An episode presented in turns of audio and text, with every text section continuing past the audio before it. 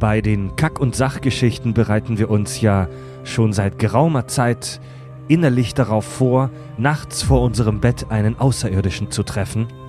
Doch die große Frage ist und bleibt, wie wird er aussehen? Kleine graue Männchen? Große stumpfe Viecher mit Säulenbeinen? Insektoide? Schleimige Blubberblasen? Wir reden heute über Grey's Anatomy, also die Anatomie der Außerirdischen, und geben einen kleinen Einblick, wie abgefahren die Disziplin Astrobiologie sein kann und was uns da draußen vielleicht so alles erwarten könnte. Ich bin Fred, wünsche viel Spaß bei einer galaktisch starken Folge. Hier sind die Kack- und Sachgeschichten, der Podcast mit Klugschiss. Total banale Themen werden hier seziert. Scheißegal wie albern, hart analysiert.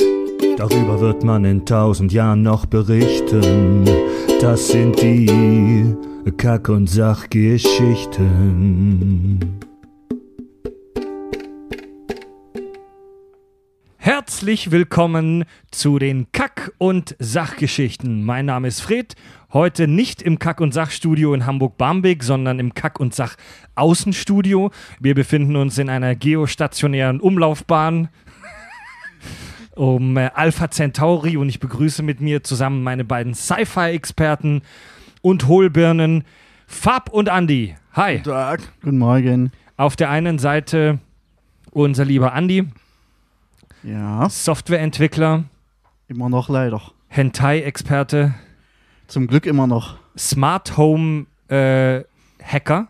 Stimmt, stimmt es, dass du mal ähm, Überwachungskameras in einen Pferdestall installiert hast und die mit dem Internet verbunden hast? Ja. Was für eine Art kranker Porno war das?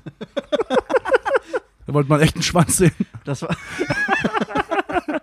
Damit habe ich die meisten Lifetime-Abos meines Lebens abgeschlossen. Geil. ja. Auf der anderen Seite Fabio, Hi. Softwareentwickler in der Luft- und Raumfahrtbranche. Das Ja. ist lange nicht so cool, wie es sich anhört. Ja. Sag ähm, mal. Arschloch. Außerdem ähm, genießt du jetzt ein beschauliches Leben auf dem Land. Ja. Fabio ist von Eisingen weggezogen und wohnt jetzt in Konweiler. Das ist ein Teil von Straubenhardt in äh, Baden-Württemberg. Ja, es ist so kaffig, wie es klingt. Mhm. Wie seid ihr drauf, Leute? Haben, machen wir eine gute Folge heute?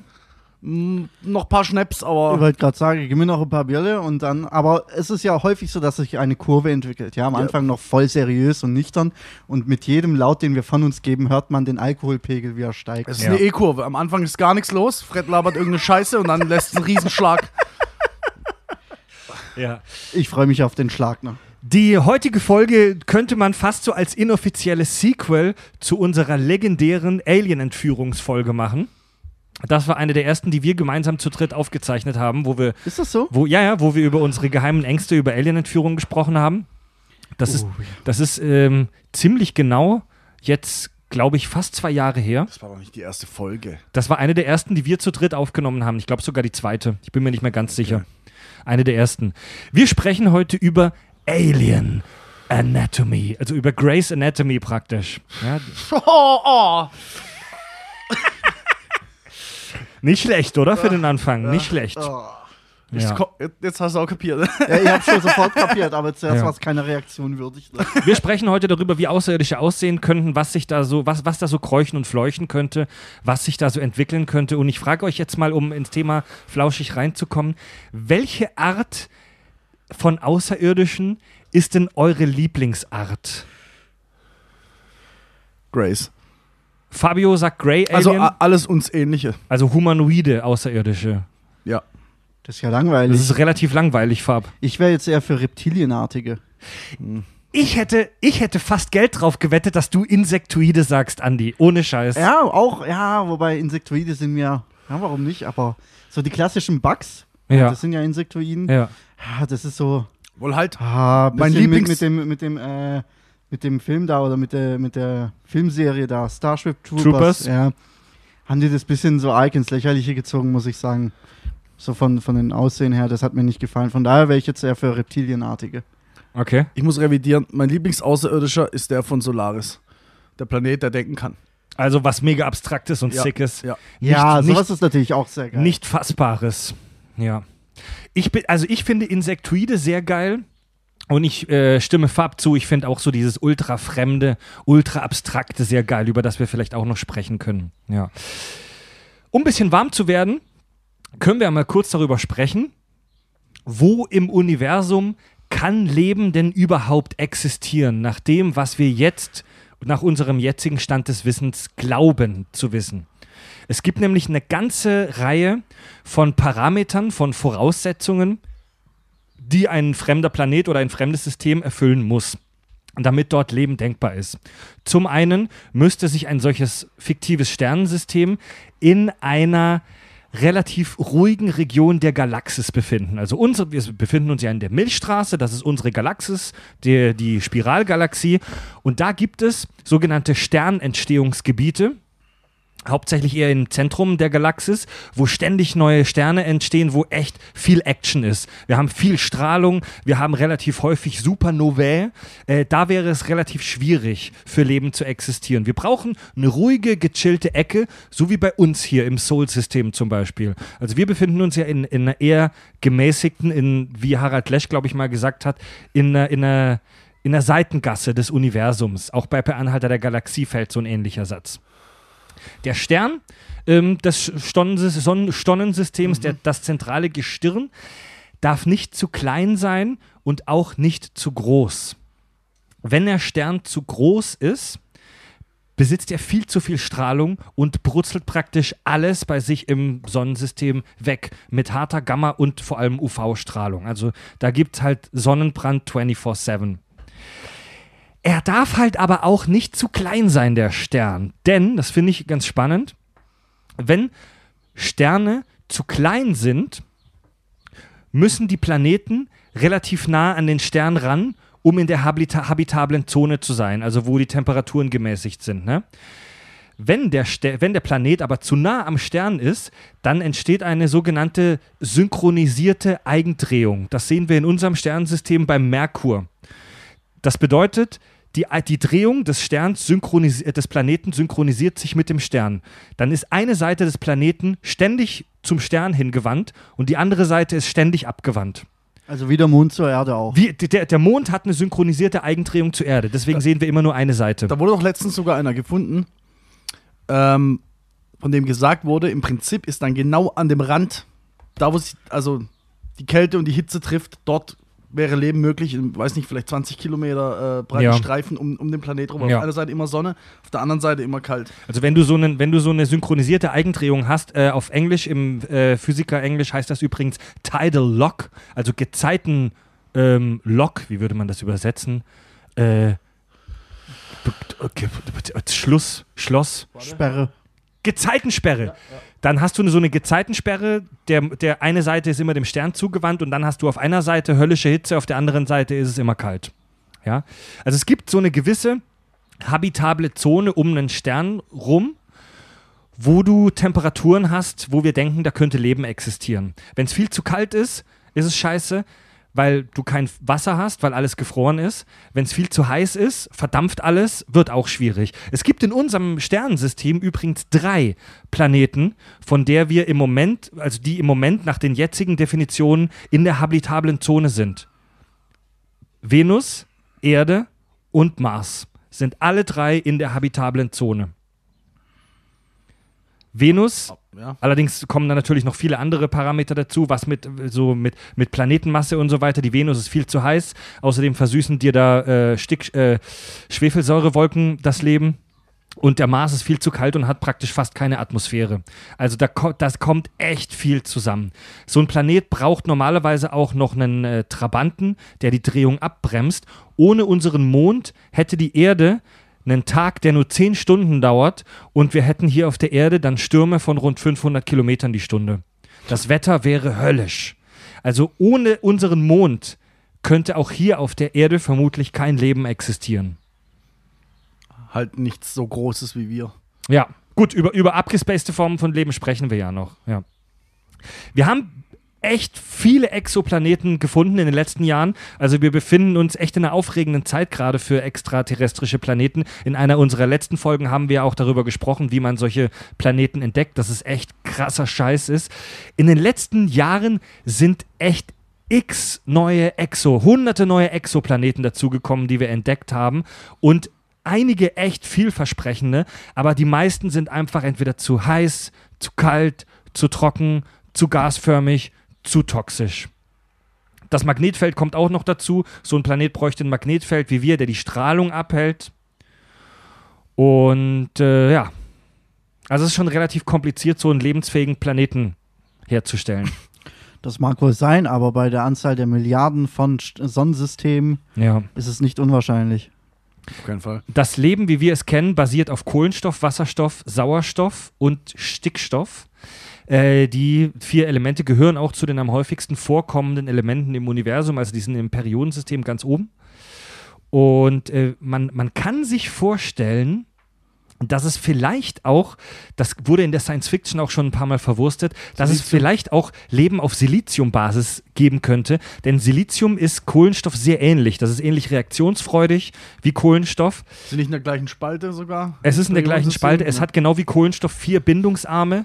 Ähm, ist, äh, das Geile an Kohlenstoff ist ja, dass es sich Kohlenstoff ist, das hat, glaube ich, auch unser Herr Lesch mal gesagt, der Partykönig im Periodensystem. Das verbindet sich super gern mit allem anderen. Kohlenstoff ist mega reaktionsfreudig. Du schmeißt Kohlenstoff auf eine Party, innerhalb von zehn Minuten kennt er von Alles jedem verrostet. Hat er sich mit allen gepaart. Ja. Bei Silizium wäre das, eh- wäre das auch möglich. Ich glaube, es war Sauerstoff. aber, aber viele Wissenschaftler glauben, dass die Siliziumnummer eher unwahrscheinlich ist, einfach weil Silizium weniger häufig vorkommt als Kohlenstoff. Also natürlich kann man über abgespacede Formen von Leben später noch äh, im Laufe der Folge sprechen, aber die Kohlenstoffnummer erscheint uns im Moment mit unserem jetzigen Wissen am höchstwahrscheinlichsten. Klar, du musst ja von dem ausgehen, was du kennst, also der einen Sache, die du kennst. Ja. Ja, ja, ja. Was mich so ein bisschen fuchst, ist, dass es ja bis heute nie geklappt hat, Leben herzustellen. Und sei es nur, sei es nur ein Einzeller. Äh, das stimmt nicht übrigens. Es, es, gab, es gab Versuche.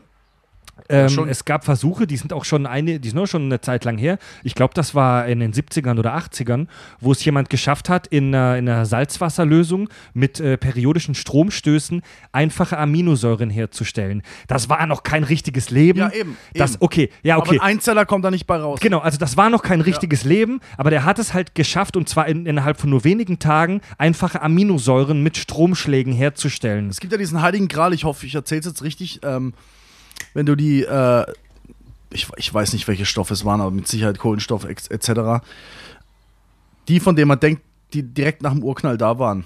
Wenn man die nimm, nimmt und in, einer, in einem Art Biot Biotop oder sowas, keine Ahnung, es schafft, dass Leben entsteht. Das, das, das wäre der Nachweis, dass es genauso hätte sein können, wie wir Ja, glauben, dass ja, es ist. ja. Und hat ja bis heute nicht geklappt. Ne? Wir schaffen es nicht, künstlich Leben herzustellen. Die Also Natur, die Natur hat dafür ja auch mehrere Milliarden Jahre gebraucht. Ja. Selbst die Definition, was ist Leben, wo sich auch Biologen ewig damit beschäftigen, ab wann ist, ab, wenn, Ja. du, wenn du Stoffwechsel hast, ich kann eine Maschine bauen, die Stoffwechsel hat. Wa- Wann, ab wann ist Ja. das Leben? Sich, äh, ein, ein Faktor ist sich selbst reproduzieren. Ich kann Maschinen bauen, die sich selbst reproduzieren. Also die Frage, was ist Leben?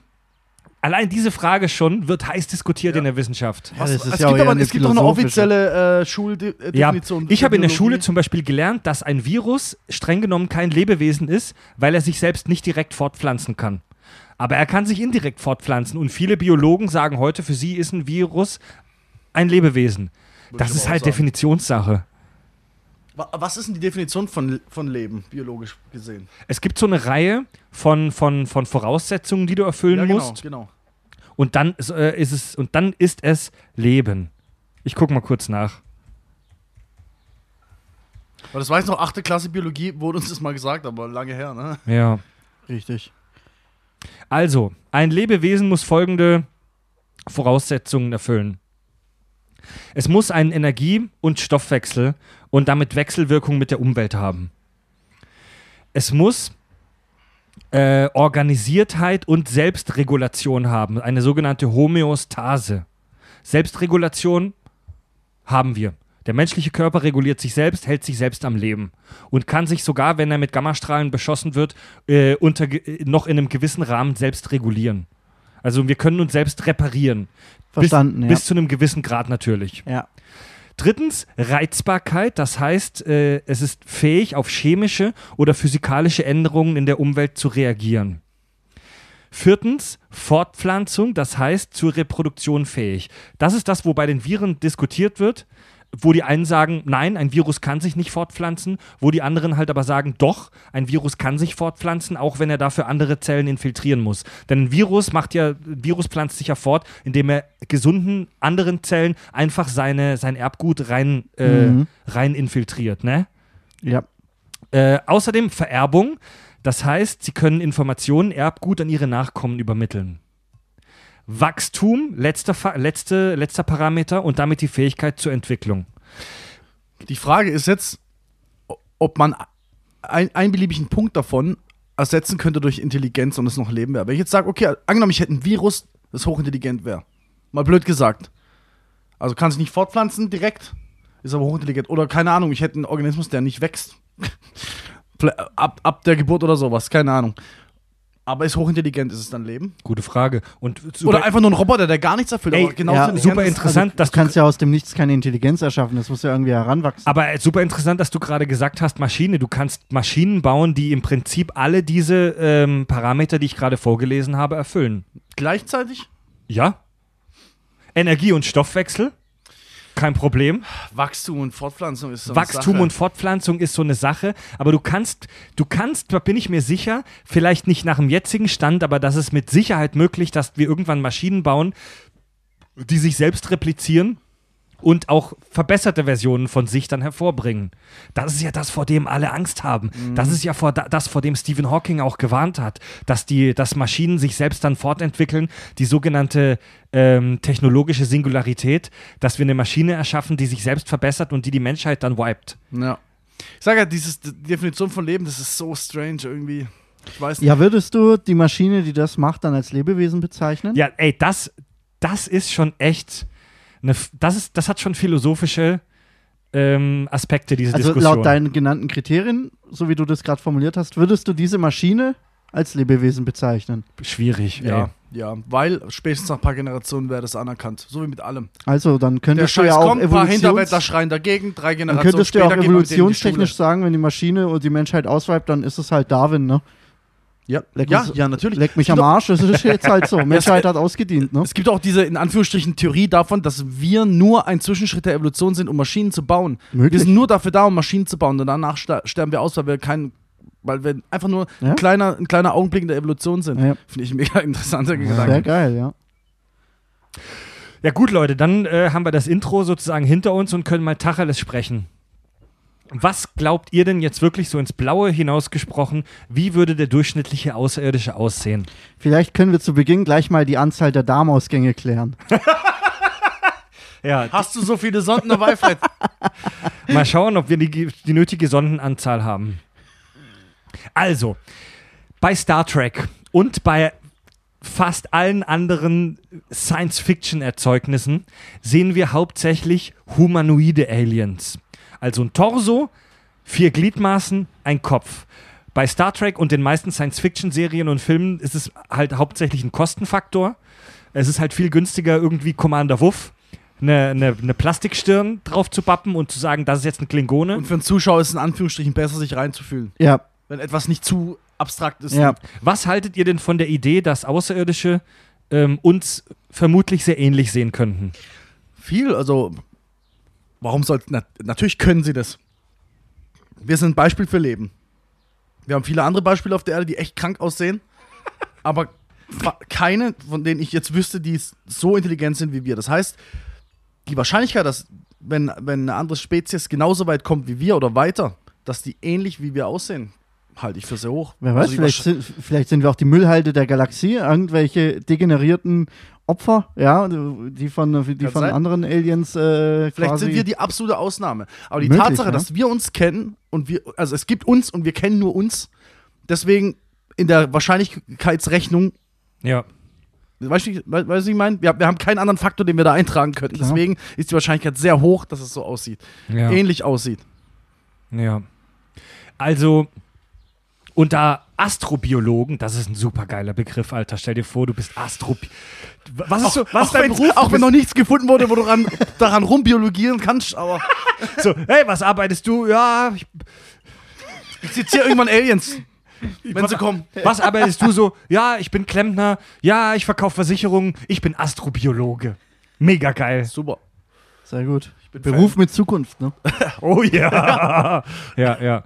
Und also unter Astrobiologen ist die Idee sehr verbreitet und angesehen, dass Aliens mit hoher Wahrscheinlichkeit uns sehr ähnlich sehen könnten tatsächlich. Ja, also dass die gar nicht so fremdartig wären. Stichwort Grey Aliens, ne, vor denen ich mir ja jede Nacht in meinem Bett allein in die Hose scheiß. Ähm, Stichwort konvergente Evolution. Erklärung bitte. Erklärung bitte. Da, Äh, darf ich raten? klar. Allein wie Evolution funktioniert, wie aussortiert wird, etc., was wir darüber wissen. Und wenn du noch Intelligenz äh, obendrauf streuselst, konvergiert höchstwahrscheinlich zu dem, was wir sind. Auf Deutsch, Ja. es, es führt, der, der, der, der Grad wird immer schmäler und landet bei Ja. dem, was in Anführungsstrichen wir wahrscheinlich auf einem breiten also im Grad Prinzip alle Wege führen nach Rom. noch, sozusagen. Ja. Okay. Also Also nicht, dass wir Rom sind, wir sind wahrscheinlich noch ganz unten auf dem Weg, aber du weißt, was ich damit sagen will. ja, hab's Ja. verstanden. Also wir haben ja in dem Podcast schon, wir drei und auch mit äh, Tobi und Richard haben wir schon oft über Evolution gesprochen. Evolution, mega spannendes Thema, ist ja wirklich so ein ganz langwieriger Prozess, der durch eine Sache ähm, bestimmt wird und zwar Trial and Error. Ausprobieren, scheitern oder Erfolg haben. Also Evolution, das sind ja wirklich Jahrmillionen, Jahrmilliarden auf unserem Planet, wo einfach, wo die Natur einfach irgendeinen Scheiß ausprobiert hat und bei ein paar Lebewesen hat es geklappt und die haben sich dann vermehrt. Ja? Also man muss sich auch von dem Gedanke verabschieden, dass Evolution einen Plan hat, sondern es passiert einfach. Das ist ja das, was, was viele falsch verstehen, dass, dass es irgendwie ein Plan ist, dass es immer dieses, ah, da steckt eine Macht dahinter, das ist halt Evolution. Das ist, nein, nein, nein, das ist einfach Zufall, Zufall, Zufall. Ja. Und Ja. der, der überlebt, der hat halt überlebt, der andere ist tot und Genau. kann, kann sich nicht fortfahren. Also Thema erledigt. Tausend, tausendmal wird der einarmige Bandit aktiviert, tausendmal kommt irgendeine kranke Scheiße raus und aber ein, ein Prozent davon ist erfolgreich und die kann sich dann erfolgreich weiter vermehren. Ja. Ja. Und es gibt tatsächlich, ähm, es gibt viele Beispiele, von denen ich gleich auch einige mitgebracht habe, wo die Evolution an unterschiedlichen Orten, unabhängig voneinander, sehr ähnliche, wenn nicht sogar gleiche Lösungen für dasselbe Problem gefunden hat. Also hier auf der Erde haben sich zweibeinige Primaten zur dominanten Spezies entwickelt. Sprich, wir, drei Typen, die an einem Donners, die an einem Mittwochnachmittag Bier und Schnaps saufen, sitzen und mit digitalen, digitaler Technik Schwachsinn aufnehmen, der von tausenden Menschen gehört wird.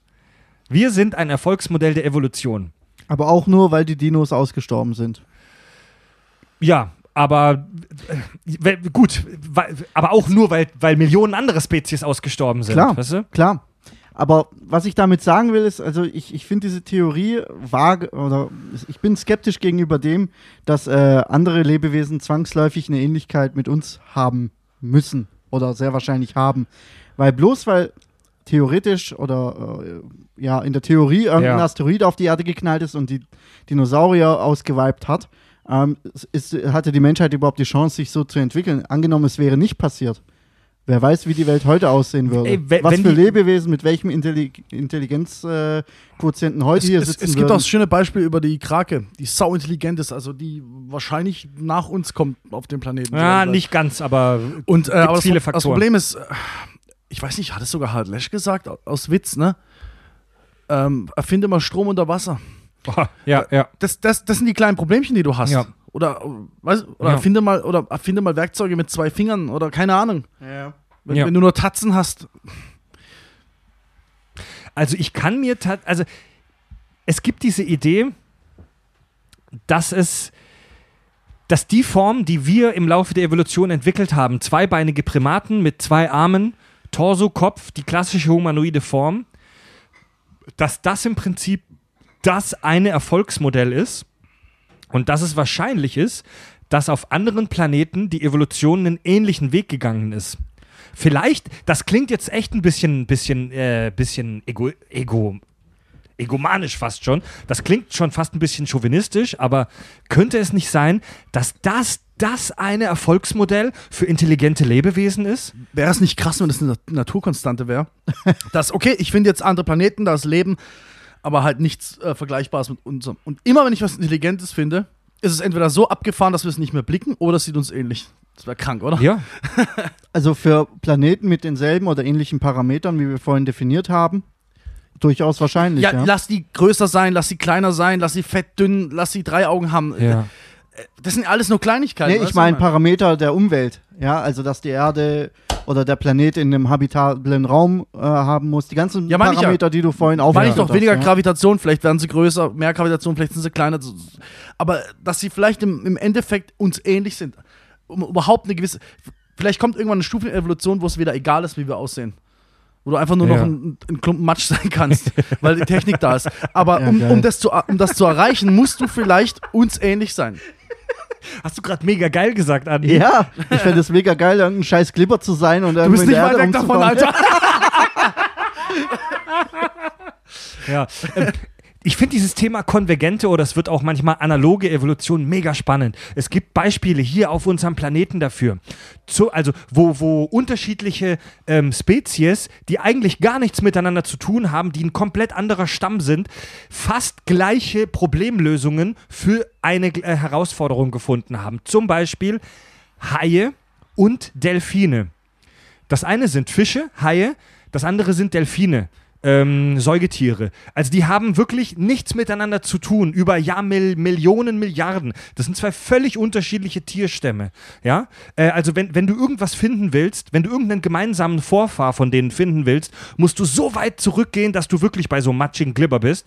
Und die haben beide für die schnelle Fortbewegung durchs Wasser diese stromlinienförmige Bewegung entwickelt mit den Flossen ähm, und mit dieser, mit dieser Form. Haie und Delfine, die sehen mega ähnlich aus. Das sind zwei völlig andere Lebewesen. Oder, oder so, so einfache Dinge wie, wie Herzen, Augen, segmentierte Gliedmaßen. Das hat halt fast jeder in Anführungsstrichen. Ne? wir, wir, wir Menschen haben ja auch segmentierte Gliedmaßen. Hand, Unterarm, Oberarm. Und das haben eigentlich super viele Spezies unabhängig voneinander entwickelt. Beine zum Beispiel. Die, ähm, die meisten Tiere mit Innenskelett haben vier Gliedmaßen. Insekten mit Exoskelett brauchen ein paar mehr. Die haben oft mehrere Beine, weil sie so ein bisschen, bisschen sperriger sind und ein bisschen instabil. Aber ähm, die, die effizienteste Art äh, Gliedma von Gliedmaßen sind vier. Säugetiere mit mehr als vier Gliedmaßen, das wurde in Simulationen schon gezeigt, haben ein Riesenproblem. Prob- Das wird, weil äh, Gliedmaßen kosten Energie und sind anfällig für Verletzungen. Ein Mensch mit sechs Gliedmaßen hätte einen, wahrscheinlich einen deutlichen Nachteil. Ist ein interessanter Punkt. Weil du, es kostet halt auch viel Energie, diese Was da ganzen drin? Stichwort Flügel. Vögel, Fledermäuse oder auch Pterosaurier, also die Flugsaurier, sind drei völlig unterschiedliche sch- biologische Stämme. Wenn du die aber nebeneinander legst, die Flügel sehen fast gleich aus. Also die haben die gleiche Problemlösung gefunden, um sich durch die Luft zu bewegen. Schnäbel. Diese, diese Papageiartigen Schnäbel, die wurden von Papageien entwickelt, von äh, vielen Meeresschildkröten und auch von Kopffüßern, also Kraken und Tintenfischen. Auch völlig unterschiedliche Spezies, die unabhängig voneinander sich entwickelt haben. Ja, Was soll ich dazu sagen?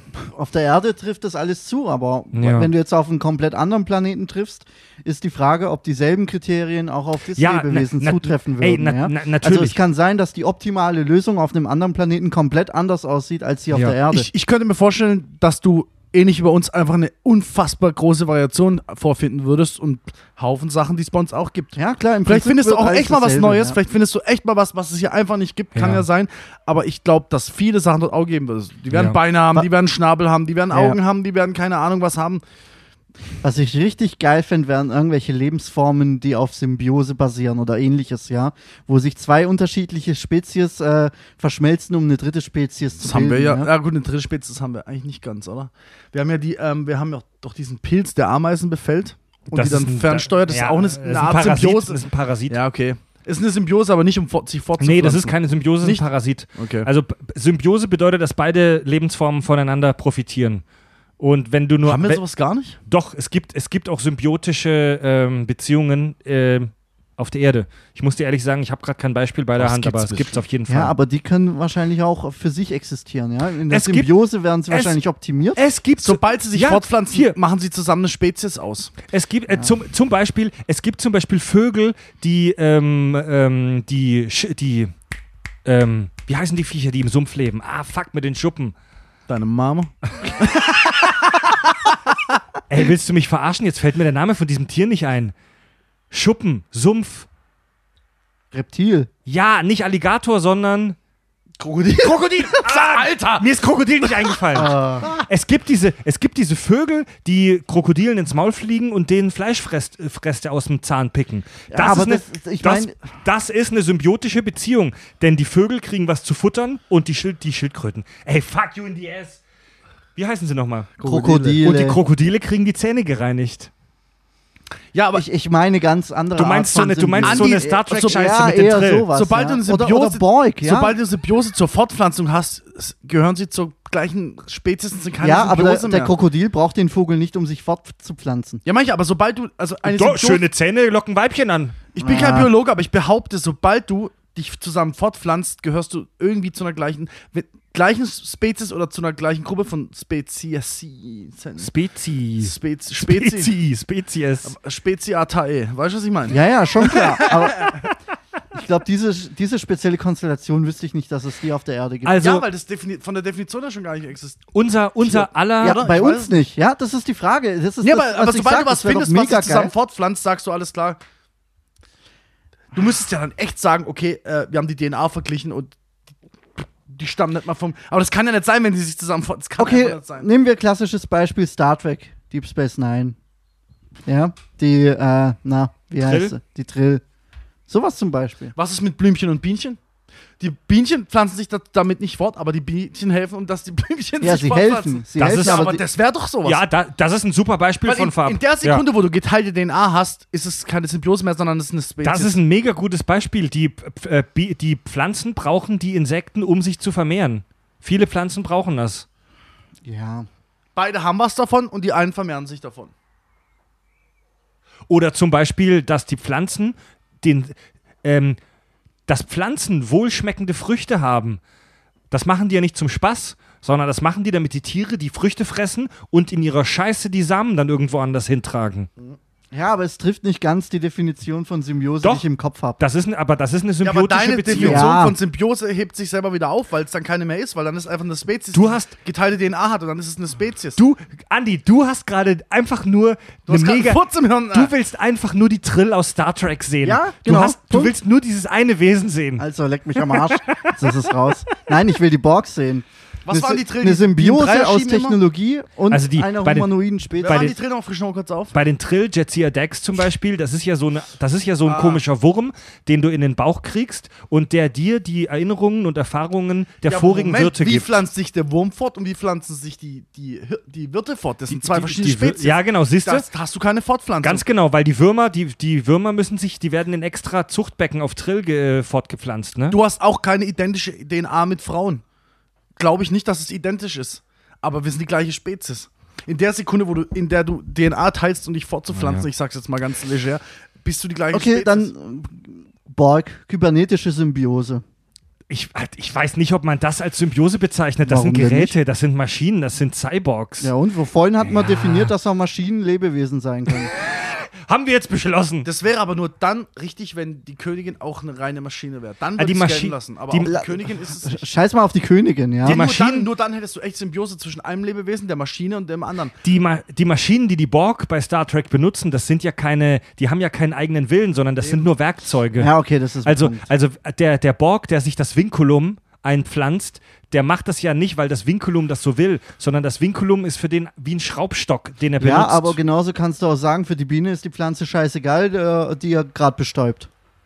Verstehst? Für die Biene ist die, Blu die Blume auch nur irgendein scheiß Werkzeug, wo Rein, äh, rein mathematisch Nektar betrachtet, du hast jetzt eine. Spezies, die sich tatsächlich, also zwei verschiedene Spezies, die eine Symbiose haben, wie du sie Ja, nennst, ja. und die pflanzen sich zusammen fort. Dann kommt was Drittes bei raus. Es kann weder das eine oder das andere sein. Sonst hast du keine Symbiose mehr. Wie willst du das Ja. aufrechterhalten? Es gibt, geht nicht. Nee, es, gibt geht zum, nicht. es gibt zum Beispiel auch die, äh, neben der konvergenten Evolution gibt es auch die parallele Evolution.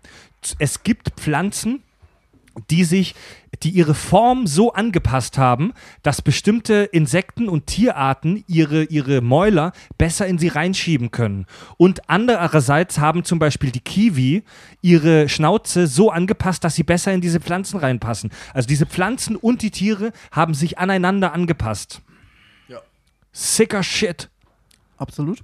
Und unser, unser aller Lieblingsoper, Harald Lesch, the one and only, ja, durch dessen Sendung Alpha Centauri wir alle, Ich führe jetzt Bullshit-Bingo ein. Immer wenn du Harald Lesch sagst, trinken wir einen Schnaps. also dessen, dessen Show Alpha Centauri, die nicht nur sein Medien, seine Medienkarriere startete, sondern auch für uns die Initialzündung unseres Nerdtums praktisch war. Und Harald Lesch hat in, in, schon damals in seiner ersten Show diesen Spruch geprägt: Der Außerirdische ist auch nur ein Mensch. Könnt ihr euch erinnern? also, damit wollte er genau das ausdrücken. Der, Ja, ja, warte. warte. Nein, nee, gefähr, nee, gefähr, nee, gefähr. nee. Das ist, so fangen wir gar nicht an. Komm, ich, Ja. Du alter Ich will Zigeuner. mal nach, No, ich ich will- nur einen halben. ich will dir doch will Gutes aber nur tun, einen Farb. Ich will dir doch nur Was Gutes ein tun. Zigeuner, du. Das ist ja unglaublich. jetzt wird wieder. Jetzt wird man hier wird schon gebechert. angranzt, wenn man jemanden mehr einschenkt als sich selbst. Ne? Vor allem rassistische Äußerungen hier. Zigeuner sind auch nur Menschen. Ja? Aber, Prost. aber gehöre ich trotzdem Zigeuner. Bin ich nicht, halt die Schnauze. So, Ah, der zweite ist schon wesentlich Der- angenehmer. Ne?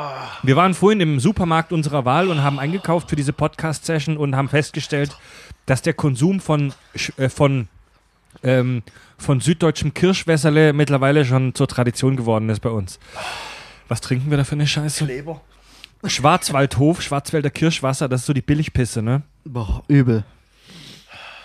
Äh, genau, Harald Lesch. Der Außerirdische ist auch nur. Oh, jetzt füllt er wieder nach, ey. Nee, Mann. Bullshit-Bingo. Oh. Du Arsch, Mann. Meine Leber.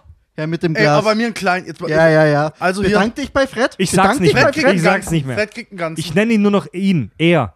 Er hat es gesagt. er, der da ist. Der Außerirdische ist auch nur ein Mensch. Okay, wir trinken jetzt aber nicht sofort. Ja. Okay, Ey. ähm, folgendes. Reiß dich zusammen. Ja. Reiß dich zusammen. Folgendes. Folgendes. Hängt schon Sabber auf deinem Bildschirm. folgendes. Wir gehen in unserer Naturwissenschaft, in unserer Logik davon aus, dass die Naturgesetze, wie wir sie kennen, im gesamten Universum die gleichen sind. Wir haben überall im Universum die gleiche Gravitation wie hier, die gleichen Naturgesetze, Masse, ne, etc. Du meinst. Gravitationskonstante, oder? Ja, alles. Nein, nein, Also- nein, nein, Gravitationsgesetze. Also die, die Natur, die grundlegenden Naturgesetze, wie wir sie kennen, die müssen im gesamten Universum die gleichen sein wie hier. Wenn das nicht der Fall wäre, wäre praktisch alles, was wir glauben würden zu wissen über, über die, über die Arsch. Welt, für den Arsch. Und es würde sich ein ganz krasses Problem ergeben. Angenommen, wir haben hier eine irgendeine gewisse Naturkonstante X und drüben ist äh, plus 3. Wenn du 40 Lichtjahre, jetzt mal ganz blöd, was viel zu nah ist, aber sagen wir mal 40 Lichtjahre weiter fliegst, es, verändert sie sich ganz minimal. Wie kann das sein? Wo passiert es? Passiert es, passiert es äh, langsam, passiert es diskret, also auf einen Schlag und es müsste Auswirkungen haben, dass allzu spät auf der Grenze dürfte zum Teil nicht mal was existieren, je nachdem, welche Konstante es ist. Es, also wir können uns das einfach nicht vorstellen, dass es nicht der Fall ist. Du kommst, also wenn, wenn du davon ausgehst, es wäre der Fall, kommst du in Konzepte rein oder in Überlegungen. Ja. Fab, du bist, du bist ja Diplom-Mathematiker. Ja, war ich Ha- mal. Habt ihr euch im Studium auch mit so einem Scheiß beschäftigt? Mein Nebenfach war erst Physik und dann Kybernetik, also ja, also wirklich rudimentär. Also, und ich hatte halt Differential, äh, Differentialgeometrie, worauf zum Beispiel ähm, Relativitätstheorie in Anführungsstrichen aufgebaut ist, was sie benutzt, sag ich mal, also Krümmung von Raum, bla bla bla. Also mathematisch betrachtet äh, kann ich es leicht nachvollziehen, was die Physiker da treiben. Ja. Physikalisch betrachtet nicht. Ich habe es versucht. Ich habe mich auch mal in Quantenphysik-Vorlesung reingesetzt. Wenn, wenn du den Background nicht hast und es nicht voll, voll durchziehst, hast du keine Ja. Chance. Also ich bin kein Physiker. Also- ich, mein Physikwissen, was ich hier von mir lasse, ist absolut Stammtisch. Also wir gehen sehr stark davon aus, dass die Naturgesetze, wie wir sie kennen, überall gelten. Und das bedeutet, so sagt er, Der Außerirdische muss auf seinem Planeten die gleichen Probleme lösen wie wir. Und das bedeutet, dass er, da sind wir auch wieder beim Thema konvergente Evolution, die gleichen Problemlösungsansätze wie wir vermutlich entwickelt. Der Außerirdische muss Sensoren haben, die die Außenwelt wahrnehmen. Optische Organe, Augen. Er muss die Außenwelt chemisch wahrnehmen, unser Geruchs- und äh, Schmecksinn. Er muss sie physikalisch wahrnehmen, Tastsinn. Ja, er muss sich fortbewegen. Er braucht irgendeine Art von Fortpflanzungsorgan. Beine, die sind vermutlich, die Beine sind vermutlich unten. Es würde keinen Sinn machen, die Beine oben zu tragen. Was wäre, wenn es ein Lebewesen gäbe, das ein Beamorgan hätte? Um sich irgendwo hin zu beamen. Die schiere Energie, die es dafür bräuchte. Ja, jetzt mal rein theoretisch Wenn's, gesprochen. wenn, wenn es. Dann würde ich ausrasten. Du redest, du redest, Du hast gefragt, was dann wäre. Ich würde ausrasten. Das wäre dann, Brutalo-Viech, was weiß ich, ein Lebewesen, das 50 Tonnen wiegt von mir aus, um diese Scheißenergie, das eine, hal- eine halbe Sonne verzehren muss. Aber dann kann es sich von A nach B beamen. Gut, also wir reden über Magie. Nein, Das ist doch Bullshit, Alter. das ist echt Bullshit. Leute, Das ist echt eure Bullshit. Mann. Fantasie. bin Ich habe keine. Fantasie. Ich bin das ist Bullshit, Alter. Bullshit, das habe ich gar nicht gesagt. Ja. Der, der, das außerirdische Lebewesen wird genau wie wir eine zentrale Prozessoreinheit tragen, also ein Gehirn. Das wird es vermutlich nicht an den Füßen tragen, denn das ist gefährlich, sondern das Gehirn wird vermutlich möglichst weit weg von der Gefahrenquelle Boden weggehalten werden. Also der Kopf wird vermutlich auch eher im oberen Teil des Aber Körpers das könnte sein. man sich schon vielleicht detran- de, äh, jetzt kann ich nicht mal mehr schwätzen. Dezentralisiert vorstellen, ein Gehirn. Du meinst wie bei Insekten? also mehrere, mehrere Parts des Gehirns verteilt auf andere Stellen. Also- je nachdem, was wichtiger ist und was nicht. Ich bin, also, da will ich mich jetzt nicht zu weit aus dem Fenster lehnen, aber ich bin mir, glaube ich, sicher, dass ein Astrobiologe dir relativ schlüssig erklären könnte, wieso dezentrale ähm, Prozessoreinheiten, sprich wie bei Insekten, ähm, nicht zu höherer Intelligenz fähig sind, aber Ah, keine okay. Ahnung, ist gerade Ich nur glaube, das ist Spekulation. schwierig, weil das ist absolut ineffizient. Also Moment, wenn, wenn wir von fremdem Leben reden, reden wir die ganze Zeit von intelligentem oder einfach nur von Leben? Ja, also wir reden jetzt nicht über irgendwelchen Mikroben, die in der Pfütze dümpeln, sondern wir reden schon über in, halbwegs Okay. intelligentes Leben, würde ich, jetzt- würde ich jetzt einfach mal sagen. Okay. Ja. Also ein bisschen klüger wie du. Das ist nicht, nicht nur ein bisschen, sondern enorm. Okay, ja, dann. dann. Also, ich glaube, und da bin ich nicht alleine, dass humanoide Aliens oder Aliens, die Tieren, die wir hier kennen, ähneln, absolut möglich, wenn nicht sogar wahrscheinlich sind. Ich sag's nochmal. Da das Einzige, was wir in unsere Wahrscheinlichkeitsgleichung eintragen können, wir und unser Planet sind, ist es sogar am wahrscheinlichsten, dass. Überleg mal, welche Variation du hier hast. Allein wenn du ins Meer gehst, du hast Variation, du, du findest dort Monster, wenn du das siehst. Boah, ne? Ich wette, egal wo du hinfliegst, du findest was und ich könnte mir vorstellen, dass du viele Teile vergleichen könntest mit dem, was wir hier Ja. haben. Nicht nur wir jetzt uns, sondern keine Ahnung. Krankeste Meereslebewesen. Ja. Bei uns ist die Variation schon so groß, so unfassbar groß, dass es sehr Weil- unwahrscheinlich wäre, dass du auf einem anderen Planeten nicht was ähnliches findest. Weil wir gerade über Le Meereslebewesen gesprochen haben und über den Fisch und über Wasser und so weiter. Wir haben es vorhin schon angeteased, was er gesagt hat. Äh, der der, der Fisch-Alien entwickelt ähm, Hochener äh, Hochenergie-Technologie nur einmal, weil er dann einen Stromschlag kriegt. Äh, Wissenschaftler halten die Entwicklung höherer Zivilisationen auf Wasserwelten, also wo es also unter Wasser, für sehr unwahrscheinlich. Denn viele, viele Entwicklungen, die wir für unsere Zivilisation ähm, brauchen, basieren auf Feuer oder Elektrizität. Und ähm, es kann natürlich primitive Intelligenz unter Wasser geben. Haben wir heute schon die Krake. Zum Beispiel die Krake gehört zu den intelligentesten Lebewesen, die wir kennen, die komplexe Probleme lösen kann unter Wasser. Es ähm, Metalle unter Wasser zu schmelzen, ist aber schlicht unmöglich, nach allem, was wir heute wissen. Und auch Elektrizität zu erforschen unter Wasser ist nicht möglich. das Einzige, was mir, das, was mir gefallen lässt, ist so ein Unterwasser-Debattier- Debattierclub, die alle die Mega-Philosophen sind, aber und vielleicht sogar verstanden haben, dass sie, wenn sie Ja. das nicht wären, was anderes machen könnten, aber sie wissen nicht, was es ist, weil Also- sie keine Grundlagenforschung haben.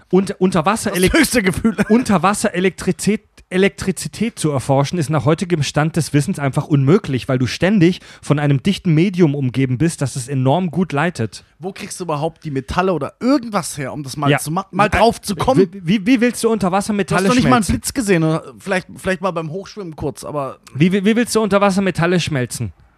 Geht nicht. Nee.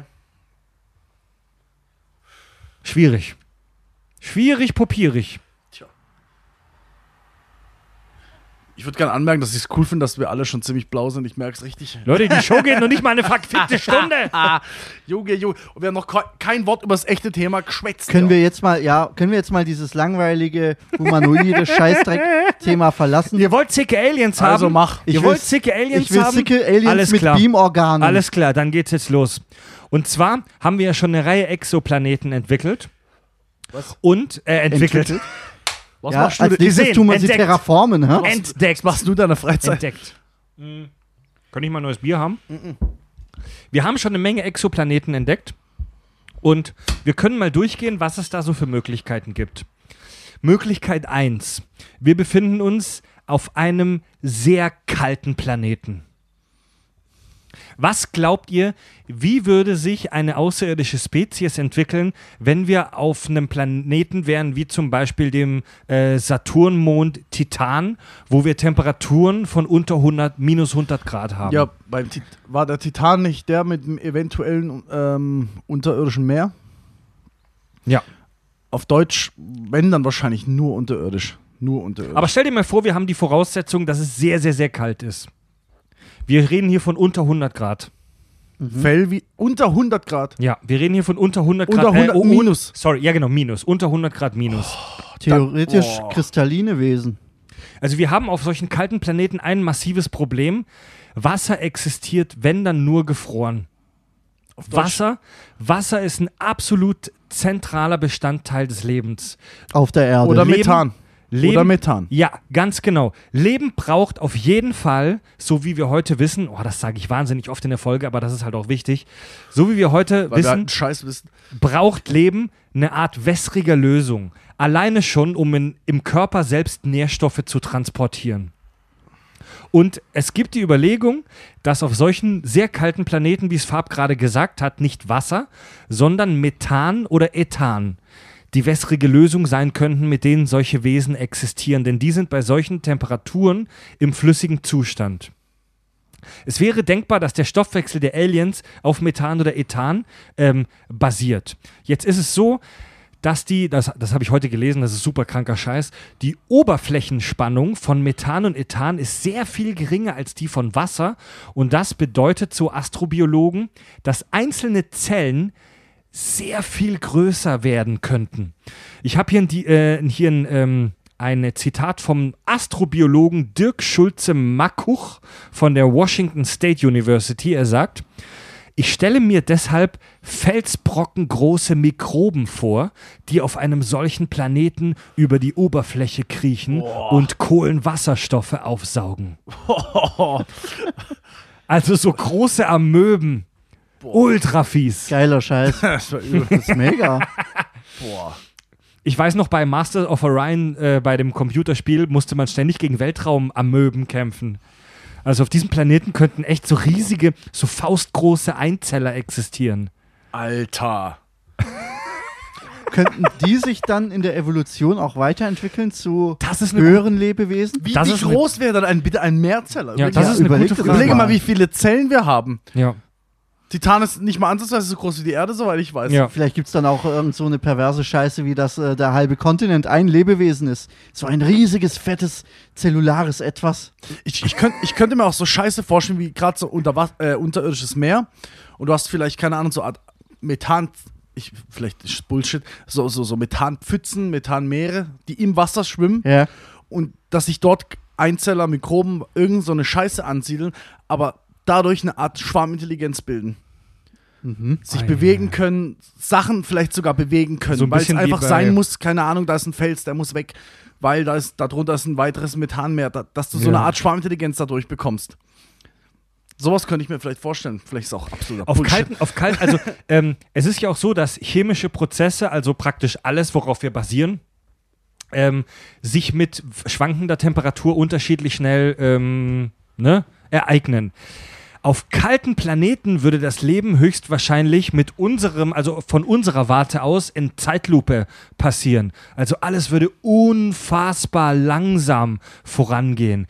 Äh, in, in, in der, in der Podcast-Folge mit, mit, ähm, mit dem High-Alarm-Podcast, bei unserem Crossover mit dem High-Alarm-Podcast, hat uns Tobi was erzählt über den Grönlandhai, über so einen Eishai, der unter dem Eis lebt und bei dem sich der Stoffwechsel in Zeitlupe vollzieht, der mehrere hundert Jahre alt werden kann, weil alles da unten in Zeitlupe passiert. Geiler Scheiß. Ja, warum nicht? Warum nicht? Es ist echt schwer, sich da Ideen aus dem Stift zu ziehen. Ne? Ja. Weil während ich meine Idee vortrage, fällt mir schon wieder auf, nee, das kann nicht sein, weil Das, das, das und das Problem und das. ist halt, dass uns auch die praktische Erfahrung hier auf der Erde fehlt. Na, ja, Also wir, wir kennen Lebewesen, die in großer Kälte existieren, aber wir reden hier von minus 20, minus 30, minus 50 Wir Grad. kennen auch Lebewesen, die an der Arktis in, in irgendwelchen Methanpfützen existieren. Das, daher kommt ja überhaupt erst diese Ja, Idee. ja, ja. Also wir haben hier Lebewesen, die sich rein von Methan. Ähm, ernähren. Ja, aber die basieren nicht auf Methan. nein, nein. Die basieren wie wir Nein. auf Kohlenstoff, aber ernähren sich von Methan. Aber das sind halt auch nur Mikroorganismen. Ja, ja. Da sind wir halt echt weit davon entfernt, über irgendwelche Lebewesen zu sprechen, die Podcasts ins Weltall senden. Ja. Aber wenn du doch überlegst, aus, aus Weiß, aus, aus Weiß, aus was bestehen normalerweise ähm, Atmosphären von Planeten? Entweder Staub, Dreck, äh, keine Ahnung, äh, irgendwelche, irgendwelche Giftstoffe für uns, Giftstoffe, was, auch- was auch Sauerstoff sein kann. Also aus, aus was bestehen die meisten äh, Atmosphären von Planeten? Und, und da musst du dir schon überlegen, okay, was kann man da atmen? Wie kann man da überhaupt Ja. aussehen? Ja, ja. k- Kann sowas leben? Kann ein Leben? Zersetzt sowas vielleicht alles, woraus wir glauben, was Leben bestehen könnte, wie Methan, äh, wie ähm, Kohlenstoff, Silizium? Wenn, wenn das das schon zersetzt und zerstört, dann wird es für uns schon sehr unwahrscheinlich, dass dort Leben existiert und so weiter und so weiter. Ja. Ja, ja, ja, ja. Also die Wahrschein also die Möglichkeiten engen sich dann schon ein. Je größer etwas sein soll, je komplexer etwas sein soll, da engen sich die Möglichkeiten schon ein. Ja, also wenn wir von komplexen reden, Leben reden, dann auf jeden Fall. Ja. Was, ja, was ja schon eine Maus ist, ne? ja. ja. Ja. Aber irgendwelche abgefuckten Pilzsporen oder so, könnte ich mir auch vorstellen, dass die in den abgefucktesten Ja. Orten der Welt oder im Universum existieren. hey, ja. es Teil- gibt- teilweise auch so- sogar im Weltraum. So richtiger Bakterienschleim, der sich über Methanpfützen an, an Vor, vor, 50, Ansiedel- vor 50 Jahren noch war unsere Vorstellung davon, wie außerirdisches Leben aussehen könnte, extrem eingeengt. Mittlerweile haben wir so viele kranke Lebensformen auf unserem eigenen Planeten gefunden. Ex Extremophile, die, die in den krankesten Orten existieren, dass wir da echt vorsichtig geworden sind. Es wurden tatsächlich im havarierten Reaktor von Tschernobyl Pilze gefunden, die direkt dort im Reaktor bei heftigster Gammastrahlung gedeihen. Ja, die fahren voll drauf ab. So ein Krempel immer, aber du findest. ein Krempel immer. Ja, aber du, komischerweise findest du nie irgendwas, was das Auto fährt. Oder ein Handy hat. Weißt du, was ich meine? Ja gut, die haben auch keine Chance, weil wir so, weil die menschliche Spezies so Du dominant hast ist. immer, du hast auf, ich sage jetzt mal auf, auf Low-Level, sagen, ne? Ist ja, ist ja Definitionssache, aber auf der Ebene, wo, wo es nicht intelligent wird oder nicht allzu komplex, in Anführungsstrichen, hast, findest du immer was. Oder in den kränkesten Voraussetzungen. Aber ich muss sagen, aber ich dass schon, dem Handy rumläuft, findest du eben na, nicht. ich muss sagen, ich habe schon viele verstrahlte Wesen am Steuer mit Handy gesehen. Ne? Gut, jetzt haben wir über kalte Planeten geredet, jetzt sprechen wir über heiße Planeten. Zum Beispiel unsere Venus. Der zweite Planet des ähm, Sonnensystems ist, wie wir wissen, laut Definition noch in der habitablen Zone, aber durch diverse Faktoren hat sich da ein höllisches Klima entwickelt. Ähm, mehrere hundert Grad heiß, Wolken aus flüssiger Schwefelsäure, die den ganzen Tag runterregnen. das meine ich, das meine ich, sowas. Ja. Ähm, komplexes Leben ist auf der Oberfläche der Venus sehr unwahrscheinlich. Denn es ist so heiß, dass sich molekulare Bindungen dort einfach nicht aufbauen lassen. Du kannst dort, da, da, also die chemische Prozesse laufen dort so schnell ab, da wird alles abgefackelt, dass es für mehrzähliges Leben dort wirklich praktisch nach unserem heutigen Wissen, da ist der Spruch wieder fast unmöglich ist, sich zu entwickeln. Also Thema erledigt. Da schmilzt, da schmilzt, da fackelt alles ab. Das ist Aber genau das, was wir über Chemie wissen, ist halt, die Bindungen brechen auf. Das verbindet sich Jetzt nicht. Die muss Frage ist, was ist unterirdisch? Komischerweise Ja, muss Moment. immer unsere Temperatur sein, ne? Je, genau, jetzt wird's spannend. Du meintest unterirdisch oder überirdisch. Komplexes Leben auf der Oberfläche unwahrscheinlich, aber ich habe was, ich habe eine geile Spekulation gelesen von ein paar Wissenschaftlern. Es könnte sein, dass sich auf der Venus oder bei ähnlichen Planeten Leben in den Wolken entwickelt. In rund 50 Kilometern Höhe in der Venus haben wir einen ähnlichen Luftdruck wie auf der Erde und wir haben tatsächlich relativ milde Temperaturen von 30 bis 70 Grad Celsius. Okay, Moment mal, ist, ist, die, äh, oh, äh, ist die Atmosphäre so dick, dass man nicht runterfällt? Nee, du musst einfach leichter sein als die Ja, Atmosphäre. also aber aber, aber ähm, entwickel dich da mal. das ja, du vergessen. das ist das Wir Problem. reden immer noch von Also, irgendwelchen es Einzellern gibt, oder so einem es Scheiß. gibt in den Wolken der ähm, Venus sogar Wasser, allerdings gebunden in Schwefelsäure. Also es gibt halt keine Wassertröpfchen, die rumfliegen, aber es gibt dort Wasser als Teil von Schwefelsäure. Ja, und wir kennen mittlerweile Mikroben, Extremophile, da sind wir wieder bei dem tollen Wort, die in ätzendsten Säuren überlegen. Und es wurden tatsächlich sogar schon in Wassertropfen in der Erdatmosphäre primitive Mikroben gefunden, die in den Wolken existieren. Ja, gut, aber äh, haben die sich in den Wolken äh, gebildet? Und wenn ja, was machen sie, wenn es regnet? Das ist die Frage. Oder sind sie einfach hochgeschwemmt worden? Ja, das ist die Frage. Also, da will ich, da brauchst du echt, also ich behaupte jetzt mal eine echt krass dicke Atmosphäre, Ja. dass du da oben auch bleiben Da kannst. fände ich hochintelligente Regenwürmer unter der Erde viel geiler. Also ich habe ich hab, ich hab gelesen, dass sich manche Wissenschaftler mehrzähliges Leben tatsächlich vorstellen können in solchen Wolken, die dann ein, das ist halt aber wirklich mega krasse Spekulation, die müssten eine säurefeste Haut aus Polymeren haben, aus Makromolekülen, die, die könnten vielleicht mit Hilfe von riesigen Segeln ähm, auf der Höhe bleiben. Also wir sprechen von so Vögeln mit riesigen Flügeln. in welcher Ähm, Größe? Sie müssten, sie, sie, ähm, die Strahl, keine Ahnung, riesig müssten die wahrscheinlich Wie sein. entwickelt sich sowas da oben bitte? Das ist die, das ist schwierig. Und wenn Alter. du neugeboren ja, bist und nur ein Fünftel so groß bist, was passiert dann? das, das, die Strahlung in der Höhe. Halte ich dich zwei, 200 Jahre Ja. lang fest, bis du gewachsen bist? Warum also nicht? es gibt, es gibt, man muss halt auch mit der Strahlung zurechtkommen. Es gibt Mikroben, die harte Strahlung aushalten, wie gerade schon darüber gesprochen. In Tschernobyl im Reaktor hat man, hat man Pilze gefunden. Ähm, Ich glaube, eventuell, da habe ich mir einen Genitalpilz eingefangen. Den habe ich eventuell- dort liegen lassen. ähm, eventuell könnten diese Wesen eine spezielle Art von Photosynthese entwickelt haben, mit der sie harte Gammastrahlung ähm, stoffwechseln können.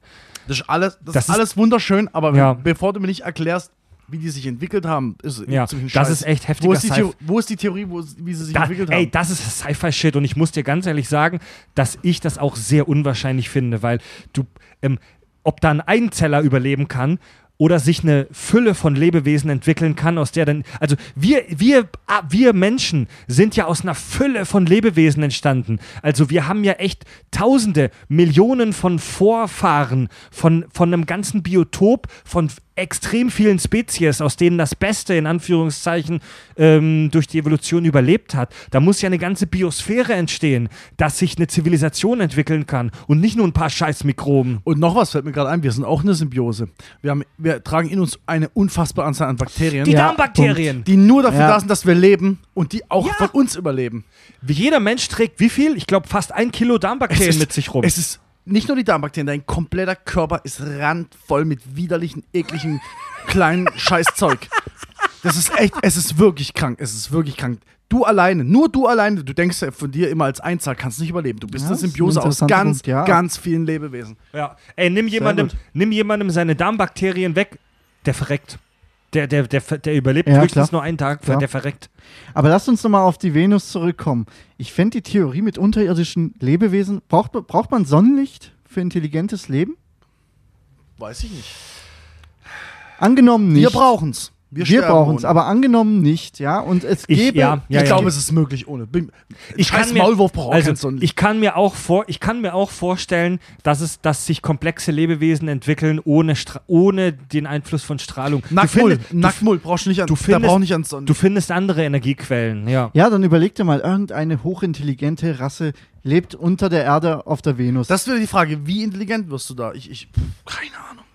Keine Ahnung. Angenommen, die wären intelligent genug, um Zivil eine Zivilisation, eine Primitive aufzubauen. Ja, also mit, mit minimaler Technologie, vielleicht ein bisschen Bergbau oder so, weil es bietet sich ja Oh, an so, so unter der kleiner Erde. Taschenrechner. Also es fällt mir jetzt kein Grund ein, warum eine Unterwa äh, Unterwasser und unterirdische Zivilisation, die erstmal nur Tunnel gräbt und frisst und Würmer frisst, keine Ahnung, warum die nicht intelligent werden sollte. Also mir fällt jetzt kein Ja? Grund ein. ja. Die Frage ist, angenommen Weil sowas unter der Erde findest existiert, du alles, was du brauchst. angenommen es existiert sowas, wie könntest du als Mensch das herausfinden? Das ist ja ultra schwer. Du musst ja erstmal Maschinen und Du Technologie erstmal die Hälfte entwickeln. kaputt davon. Ja, du musst erstmal gucken, dass du irgendwie au- auf dem Planeten überhaupt äh, in die Atmosphäre reinkommst, ohne dass deine Gerätschaften bei der brutalen Strahlung und bei dem Schwefel und was weiß ich, was da alles durch die Gegend fliegt, nicht kaputt Also, geht. wenn die, also mein Gedanke ist gerade, wenn die keinerlei Wechselwirkungen mit der Atmosphäre haben, wird es schwierig, dir zu erkennen. Aber sobald du komplexe Maschinen entwickelst und Verbrennung, Verbrennungsmotoren ähm, Motoren entwickelst, ähm, Metalle schmelzt und so weiter, entstehen ja Abgase. Ab- ja. Und die musst du irgendwo hin, die, du, du musst so schädliche Abgase irgendwo hinhauen. Klar, dann haust du die in die Ich Atmosphäre, aber bei, bei der fetten Schwefelschicht Leute, weiß das ich nicht, ob du die ablaufen. nachweisen Ja, könntest. ja, ja. Sobald du da, ne, sag mal, eine in Anführungsstrichen entwickelte Intelligenz hättest, sobald die denken können und sie wissen, alles klar, wir, ähm, da oben gibt's was, wir gehen aber nicht raus, sonst verrecken wir. Dann geht die Neugier los. Neugier gehört zur Intelligenz dazu. Ja. Dann geht die Neugier los. Und das nächste, was du hast, sind Außenstationen. So wie wir Unterwasserstationen haben, die dann. Dann Stationen baust, du, dann oben. baust du Maschinen, mit denen du dich auf der Oberfläche bewegen kannst. Exakt, exakt. Was ist, vor, wenn, was ist, wenn denen ihr Körper so verletzlich ist, dass sie nicht an die Oberfläche können und ihnen fehlen Ja, aber einfach dann die bauen Rohstoffe? sie sich halt was- Was ist, wenn, wenn denen die Rohstoffe Kuppeln. fehlen, um diese Hitze, die an der Oberfläche Ja. existiert, äh, herzustellen? Aber hey, das kann sein. Ey, es kann, Unterirdisch findest du hey, alles, Mann. ohne Scheiß. Es kann sein, dass von denen schon Maschinen und Autos und Sonden auf der Oberfläche der Venus rumfliegen, aber dass wir die nicht erkennen können. Also der, ähm, man stellt sich das so vor, dass wir die, dass wir alles wissen, was auf den außer, auf der Venus und auf dem Mars abgeht. Bullshit. Bullshit. Bullshit. Es ist sau schwierig, Informationen Klar. über die Oberfläche der Venus zu bekommen. Absolut. Jetzt überleg dir mal, da hocken drei ab, abgefuckte Siffer unter der Erde in, auf der Venus und äh, machen die Kack- und Sachgeschichten Venus Edition. Und sagen, ey, ey Spin-off. Weißt du, weißt du, wir wissen halt, was über unserer Erde ist, aber wir wissen, ab da kommt's Weltall. Wir haben die Sonne gesehen, das war's. Mehr können wir nicht messen, weil wir noch nicht so weit sind. Und die wären so abgefuckt, die wüssten nicht mal, was an der Ja, Oberfläche das mache ich aus abgeht. denen ihrer Sicht. Ja. Aus denen Ja. ihrer Sicht, Ja. ne? Oh Mann, ey. Ja. Ja. Mögliches, in Anführungsstrichen, wenn ich noch einmal in Jetzt Anführungsstrichen geht sag, dieses dann Thema hau mir endlich in bitte eine die Richtung, Fresse. die mir gefällt. Ja, irgendeine abgefahrene Scheiße, nichts Humanoides oder ähnliches. Können wir endlich mal einen Schnaps saufen? Fred, dein Zauberwort Ab jetzt saufe ich nur noch ein halbe. Ist mir echt Prost. zum Wohl. So viel zum Thema halber. Bah. Das war ein voller Erstmal Bier zum hinterher spülen, ne? Oh, Mann, du. Gut, Leute. Ähm, gehen wir weiter zum nächsten Exoplaneten. Kommen wir Gibt's auch einen Sexoplaneten? zum nächsten Sexoplaneten. Hentai Planet. wegen, wegen, wegen qualifizierten Äußerungen wie diesen liebe ich es, mit euch aufzunehmen. Im Tentakelsystem. Ja, lasst uns mal sprechen von sehr großen oder sehr massereichen Planeten, sprich High G, also eine deutlich größere Gravitation, deutlich höhere Schwerkraft wie hier auf der Erde. Wenn wir einen Planeten haben, auf dem eine höhere Schwerkraft existiert, dann müssten diese Wesen, die sich dort entwickeln, das ausgleichen durch Kraft. Du musst deutlich kräftiger sein als wir, um dich auf einen Planeten mit zwei, drei, vielleicht vier oder mehr G zu bewegen. Ja? Super. Die Idee von Superman basiert ja zum Beispiel darauf, dass die, äh, das Krypton, der Planet, ein High-G-Planet ist. Äh, und wenn die hier auf die Erde herkommen, ist das für die alles Pussy-Scheiße.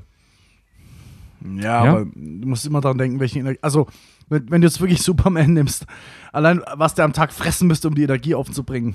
Ja. Wenn wir noch, wenn wir noch an den Energiehaltungssatz zusammen glauben, Ja. dann. Ja. Um, sich, um sich auf so einem High-G-Planeten zu bewegen, auch um das Blut durch den Körper zu pumpen, die Nährstoffe in deinem Körper zu bewegen, bräuchtest du deutlich mehr Kraft, als wir hier haben. Aber das ist ja alles vorstellbar. Das ist ja vorstellbar, Ja, dass du musst auch überlegen, die ganzen Nahrungsmittel, die müssten sich ja proportional ebenso an die Gravitation anpassen wie dein Organismus. also Das du heißt ja nicht, bräuchtest- dass sie mehr Joule also enthalten. auf diesem Ah, Planeten müssten eigentlich sich schon. auf Warum? diesem Planeten Warum? müssten Warum? sich halt enorm große Pizzas und Hotdogs entwickelt haben.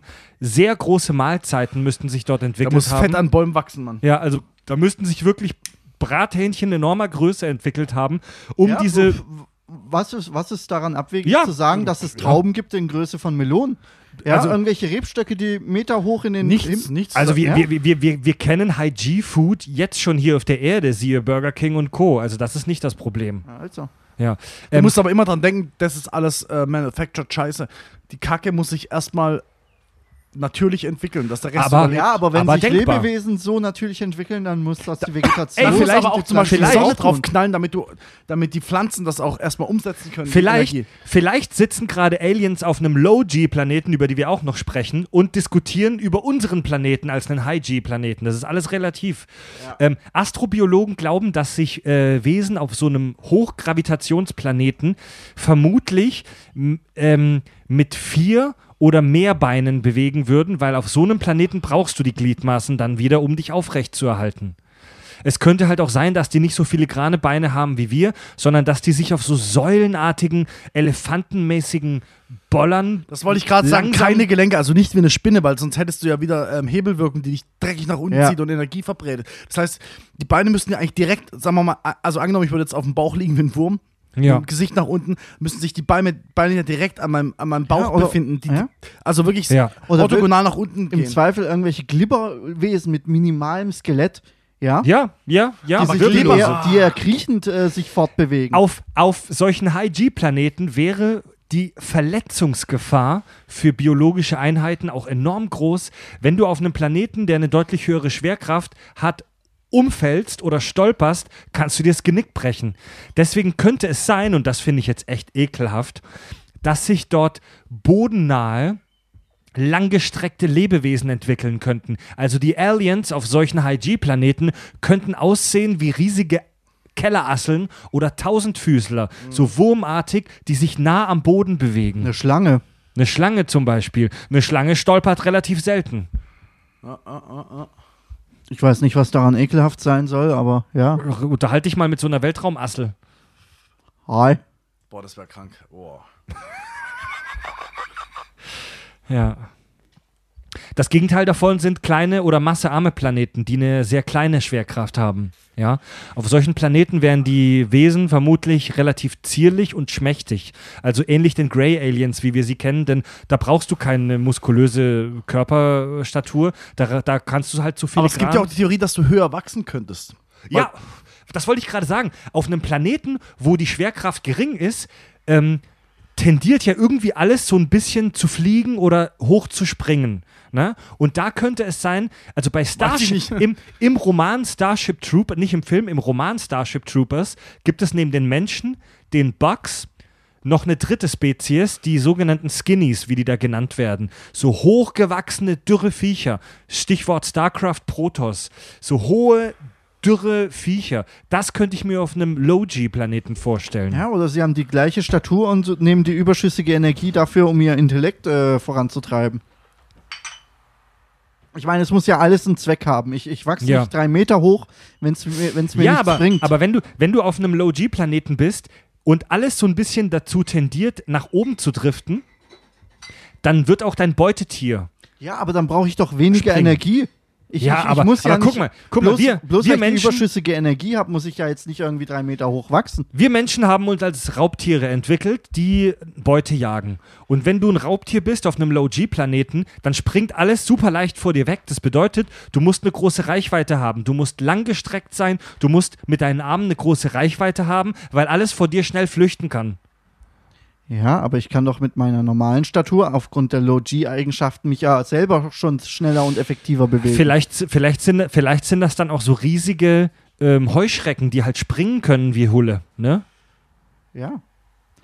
Also ich glaube, bei Low-G-Planeten hast du einen Energieüberschuss, der dazu beitragen könnte, dass du andere Systeme, wie beispielsweise Gehirn, mit mehr Energie versorgen kannst und dadurch eine schnellere Ja. Evolution hast. Ah, Moment. Aber die, mit dieser Energieüberschuss, Überschuss, da wäre ich vorsichtig. Denn alle anderen Wesen auf diesem Planeten, alle Tiere und primitiven Lebensformen hätten den gleichen Energieüberschuss und könnten sich daher schnell bewegen. Das heißt, du musst, die, du musst halt auch was anderes fangen und jagen können. Weißt du, wie ich meine? Ja, klar, ja. Also ein, ein, ein, ein, ein, Winz, ein kleiner, fetter Zwerg auf einem Low-G-Planeten wäre allen anderen Lebewesen unterlegen.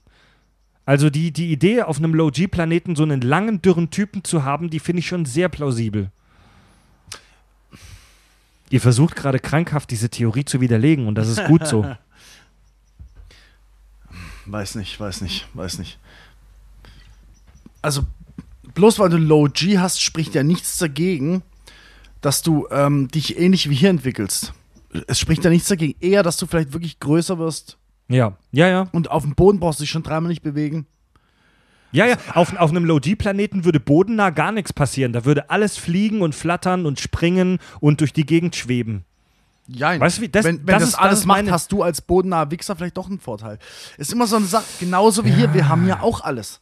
Wir sind nicht ja, ja, ja, bodennah. Ja, ja, Also so ja, wie ja. wir das proportional für den. High-G-Planeten gesehen haben, müssen wir diese Regel auch für den Low-G-Planeten anwenden. Ja. Ja, ja. Ich glaube Ja. eher, ich glaube eher, dass einfach die Muskeln nicht so entwickelt werden wie hier, wenn es ja, du brauchst gibt. weniger Kraft, ja. Genau, du brauchst weniger Kraft und ich glaube nicht, du weißt du, darfst da nicht von überschüssiger Energie sprechen, weil es ist ja nicht so, dass die die gleiche Energie pro Einheit haben müssen wie wir pro Lebenseinheit. Ich glaube einfach nur, du, dass einfach die äh, Muskeln Ja. anders entwickelt werden, Lebe, schwächer entwickelt werden. Lebewesen entwickeln sich immer nach dem Sparsamkeitsprinzip. Du wendest nur so viel Energie auf, wie auch nötig und ist. weißt du, wenn du jetzt ein doppelt so großes Gehirn machst, brauchst du auch wieder so ein doppelt, da brauchst du auch wieder mehr, mehr Energie im, äh, Okay, also fassen wir zusammen, es ist egal, ob es Low-G oder High-G ist, die Entwicklung wäre ungefähr dieselbe wie auf Normal-G. bei Hygiene nicht, also, Also je jetzt höher, rein je von- höher, also Jetzt Ja, das ist in also Relation gesehen.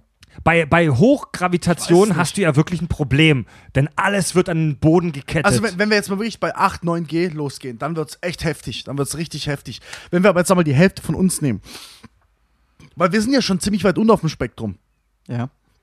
Das wissen wir nicht. Danach, äh, nein, Also doch, wir gehen- rein rechnerisch. Nach, also wir sind jetzt bei 9,81 G. ja. So, 9,81. Punkt. Nein, nein, nein, 1G. 9,81 ist die Äh, Gravi- 9,81, ja. 9,81 Oh ist Gott, die Gravitationsbeschleunigung. Aber Also wir sind 1G. bei 1G. Weil- wir, wir, wir, wir nehmen unsere Gravitation ein- als Normalfall, wir sind 1G. Okay, okay, und du weißt, also die Kraft, die das auswirkt, ist nicht so schlimm. So, und wenn, wenn du es runterdrückst, gibt es eine Grenze, nämlich, dass du im Weltall schwebst. Das ist die Grenze davon. Ja. Da Ja. ist nicht viel, aber nach oben ist echt noch viel, viel offen. Nimm einfach Ja. Monsterplaneten, Riesensonnen, wie, äh, wie heißt es nochmal? US Scooter heißt, heißt die, glaube ich. Die krasseste Sonne, die wir kennen, die, ey, die ist so krank groß, dass alles zu spät, müssen wir nachher mal googeln. Die, echt, die echten Werte sind, also ich glaube, tausendfache unserer Ja gut, Sonne aber auf der sowas. Sonne, auf einer Sonne kann es kein Ja, ja aber trotzdem, geben. diese Massen hast du auch. Ja. So, und deswegen, also wir sind sehr weit unten an der Nullgrenze einfach. Wir sind echt weit unten. Das sei jetzt mal so dahingestellt. Ja. Deswegen, also aus unserer Sicht, Low, Low-G-Planeten, da ist nicht viel Luft. Nach oben ist aber Ja. verfickt viel Luft. Ja, aber wenn wir von habitablen äh, Zonen reden, dann muss die Gravitation natürlich mit eingerechnet werden. Also Ja, aber darum geht es ja gerade. Ab wann hört es auf, etc. Deswegen meine ich ja, nach oben können wir uns tot spekulieren, nach unten Klar. ist die Luft ja, wir wenig. könnten uns tot spekulieren, Ja, aber ja, es, ja. es würde nach oben hin auch irgendwo eine Deadline geben, wo es natürlich auch Planeten Ja, ja. und was weiß ich Ja, es oben gibt- drüber gibt, aber halt kein es Leben gibt- mehr. es gibt- Neutrino, Neutrino-Stern. Es gibt nach oben definitiv eine Deadline, denn wenn ein Planet eine gewisse Masse übersteigt, wird er zum Gasriesen, weil alles so in sich reinfällt und weil er viel zu viele Asteroiden anzieht.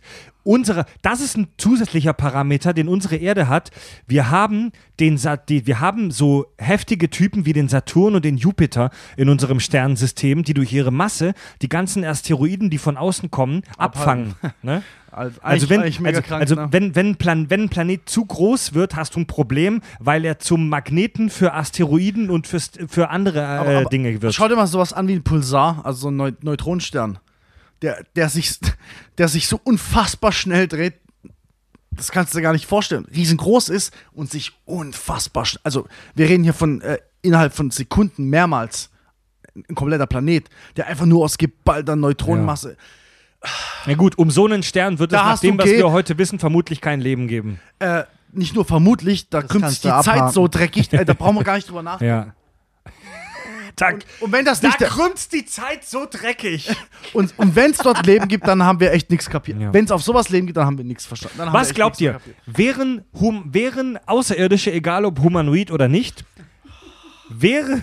Ver- Verschüttet hier den Schnaps. Egal, ist seine Wären, wären solche Außerirdische Raubtiere oder Pflanzenfresser? Was ist das für eine dumme Frage? Alles, alles. Ja, das, die Frage ist nicht so dumm, wie wir Die Frage ist, gibt es Pflanzen? Tja, das ist die Frage, ne?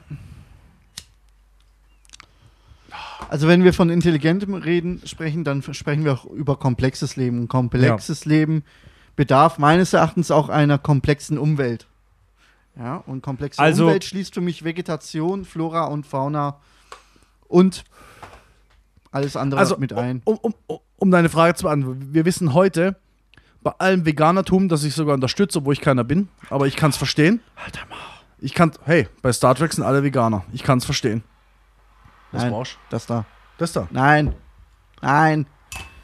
Ja. Danke. Ähm, aber es gab einen Punkt in- in unserer Evolution, an dem wir angefangen haben, Fleisch zu fressen, mehr Energie aufzunehmen und das hat uns intelligent gemacht. Das Ja. hat unsere Hirne wachsen lassen, etc. Wir mussten Fleischfresser sein, um da anzukommen, wo wir sind. Ja. Das, um überhaupt sowas wie Ethik zu erfinden, dass daraus irgendwann vielleicht ein komplettes Veganertum entsteht, ist ein anderes Thema. Aber ohne diesen, ohne dass es jemals, also ohne dass wir jemals Fleisch gefressen haben, hätten, wäre es nie so weit gekommen. Nur mal dazu, ich, ich sage nicht, dass ich äh, kein intelligentes Wesen aus reinem Fleischfressertum, äh, aus reinem Pflanzenfressertum entwickeln könnte, aber Also- nochmal, wir kennen ja nur uns und Mein- bei uns war es so. Mein Lieblingssatz heute: Astrobiologen vermuten, dass sich aus reinem Pflanzenfressertum vermutlich keine höhere Intelligenz entwickelt. Die, das Fleischfressertum könnte eine Voraussetzung für die Entwicklung von Intelligenz sein. Pflanzen, also Wesen, die sich hauptsächlich von Strahlung ernähren. Pflanzen ernähren sich hauptsächlich von Strahlung, Photosynthese. Die wandeln Sonnenlicht in Energie um. Natürlich brauchen die auch Wasser und Nährstoffe aus dem Boden, aber die meisten Pflanzen ernähren sich hauptsächlich von langwelliger Strahlung, unserer UV-Sonnenstrahlung, ja? Ähm, und Wärmestrahlung. Wenn du eine Pflanze bist und deine Nahrung praktisch allgegenwärtig vorkommt, hast du kein Bedürfnis, evolutionär intelligent zu werden. Bei Pflanzenfressern, die in Wäldern leben, beispielsweise Weidetieren, die dort leben, ist es ähnlich. Ich habe das witzige Zitat gefunden, du musst nicht sehr clever sein, um ein Salatblatt zu erbeuten. Eine Schildkröte, die am Boden rumwackelt und sich von Gemüse ernährt, braucht keine Intelligenz. Interessant. Ich dachte, wär, ich dachte eher, dass das ein Energieding ist. Weil Auch, aus einem Salatblatt auch, hole ich viel we- auch, weniger raus auch. wie aus, aus einem Stück Fleisch. Es gibt Aasfresser zum Beispiel und auch Pfl äh, äh, Tiere, die Früchte fressen, die nur, die an wechselnden Orten und zu wechselnden Zeiten wachsen. Also es gibt vegetarische Affen zum Beispiel, die ernähren sich aber auch von Früchten und von Pflanzen, die zu unterschiedlichen Zeiten an unterschiedlichen Orten wachsen. Die müssen sich zumindest merken können, wo es ihre Lieblingsfrüchte gibt. Also da brauchst du eine rudimentäre Intelligenz. Raubtiere hingegen haben die größte Anforderung, Intelligenz zu entwickeln. Wenn du ein Raubtier bist, wenn du dich von anderen Lebewesen ernährst, musst du stark sein, du musst geschickt sein, du musst schnell und clever sein, um zu überleben. Du musst Beute finden, du musst diese Beute ausmanövrieren können und erlegen können. Raubtiere haben im Schnitt die, höchst, die höchste Intelligenz, wenn man so im Tierreich sich umguckt, weil wenn du saudumm bist, dann ist es echt schwierig. Stehst du auf der Wiese und frisst halt eine Ja, Blume, ne? wenn, wenn du sau, du, du musst ein bisschen was im Köpfchen haben, um andere Tiere zu erlegen. Ja. Interessant. Und deswegen ist es sehr vermutlich, dass außerirdische Wesen Fleisch oder so wie wir Menschen Allesfresser sind. Oder Waren. Oder, Waren. oder, genau, oder Waren. Weil, wie oder gesagt, ich, Vorfahren haben, die sich so ernährt haben. ich bin davon, auch, auch wenn es nicht äh, sehr populär ist, mein, meine Aussage, weil ich selber Fleischfresser bin und ich mich absolut nicht als Veganer zähle, aber ich bin sehr davon überzeugt, dass wenn wir jetzt 200, 300 Jahre in die Zukunft reisen, dass es wahrscheinlich dass wahrscheinlich die Welt vegan ist. Weil wir es uns leisten können und weil wir die Technik haben. Also dafür. wir, wir drei haben ja in der Premium-Folge, in der Schrott und die Welt Premium-Folge über Veganismus und Vegetarismus gesprochen und haben dort zugegeben, dass wir halt echt widerliche Fleischfresser sind, aber dass, dass wir schon diese Idee unterstützen, diese Star Trek Vulkanier-Idee unterstützen. Hätte ich einen Replikator, Ja, also dass Der wir mir ein Steak aus Kacke macht, würde ich kein, Also- kein totes Tier mehr essen. wir, wir sind möchte gern Vegetarier. Aber ich bin ein Arschloch, deswegen fresse ich wir sind, wir sind möchte Ja, gern Veganer. exakt, also es exakt. wäre, es wäre geil, wenn die Menschheit sich in Richtung Veganismus entwickeln würde, weil das einfach für den ganzen Planeten viel, viel, viel besser wäre. Ähm, also es ist bei Aliens sehr wahrscheinlich, dass sie Fleischfresser sind oder fleischfressende Vorfahren haben. Ja. Und äh, so wie es ist auch nicht unwahrscheinlich, dass so wie bei uns Menschen sie durch die kulturelle Entwicklung ihre Aggressionen mittlerweile kontrollieren können und auf, aus, aufgrund von logischer Überlegung auf Veganismus umgestiegen sind. Ja. Was bei uns. Aber wir, wir erleben es ja gerade. Es werden immer mehr. Ob die Debatte, ob es gesund ist, ob wir heut, heutzutage alles decken können, was man decken muss, um gesund zu Ey. bleiben, ist mir scheißegal. Aber du siehst, es werden immer mehr, besonders junge Leute. Es, es entwickelt sich in die Richtung, ob du es willst oder Ey, nicht. wir, wir alle drei können wirklich nicht mit Steinen im Glashaus werfen, weil wir alle die ganze Scheiße fressen und uns von widerlicher Kacke ernähren. Und die, ich glaube, viele unserer Hörer sind auch mit Leib und Seele Fleischfresser und wir alle lieben ein gutes Steak. Aber aus unserer Sci-Fi-Überlegung und wir als ethisch weiterentwickelte Wesen wissen, dass das ist.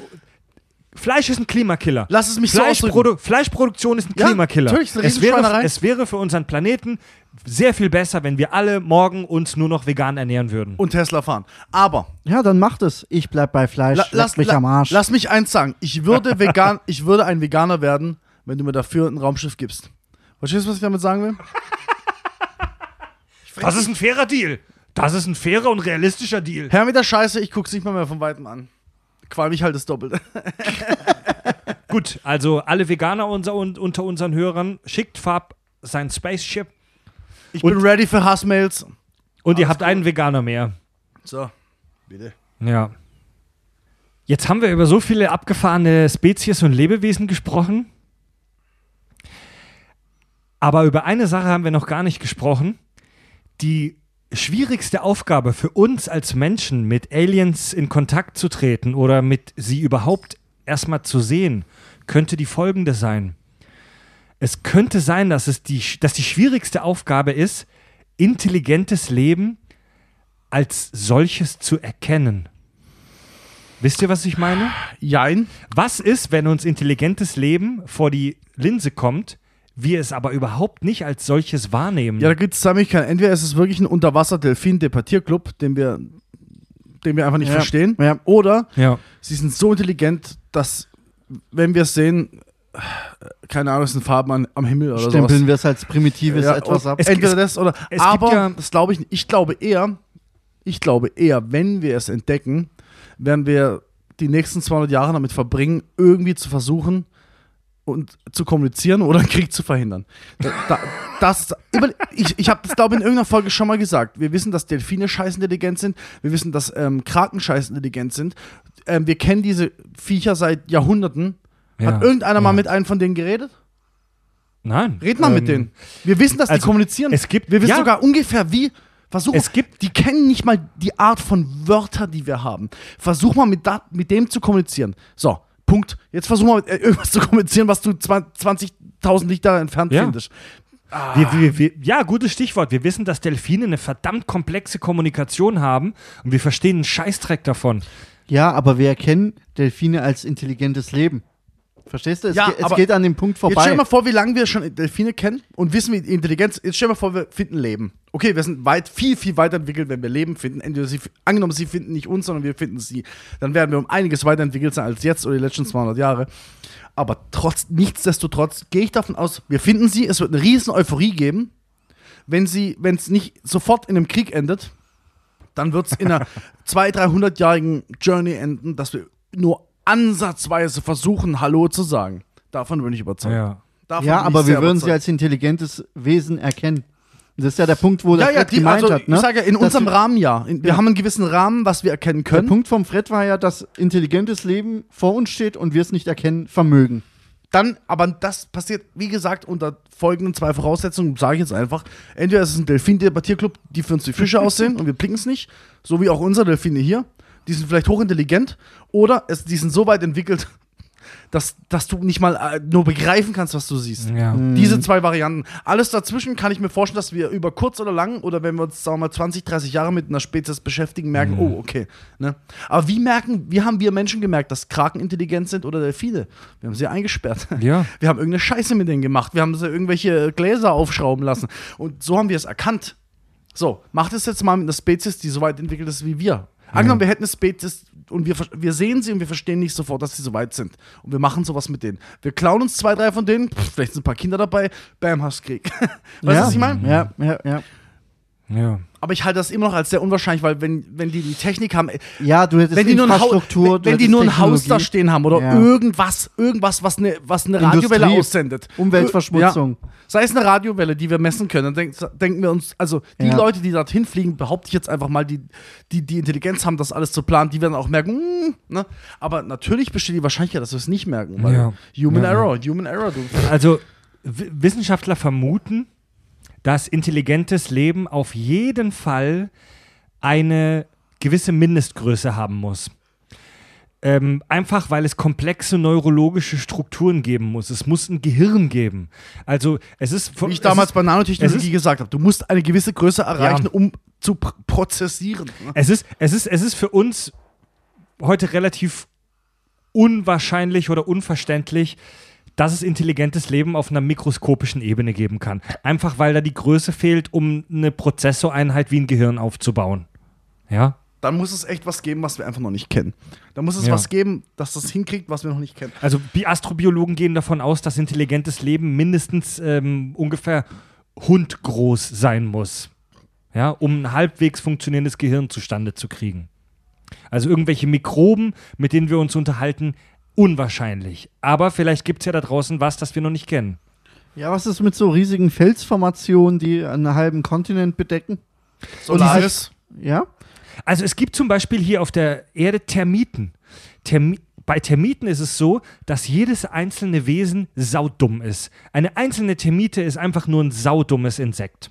Aber Termitenstaaten insgesamt schaffen unfassbar komplexe Gebäude, haben ein für Insekten relativ komplexes Sozialverhalten. Das ist so eine Art Meta-Intelligenz.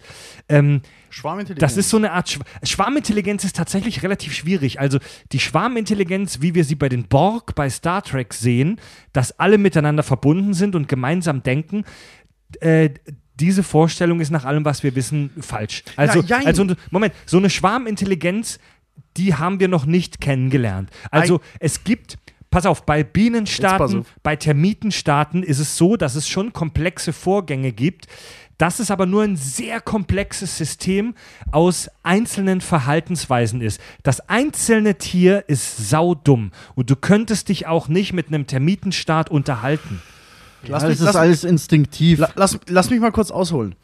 Ähm, wie, wie du es in Filmen oft siehst, wenn du einen Zeitreisenden oder einen Alien hast, der weiß immer irgendwie alles. Der kann dir alles erzählen über jeglichen Fortschritt.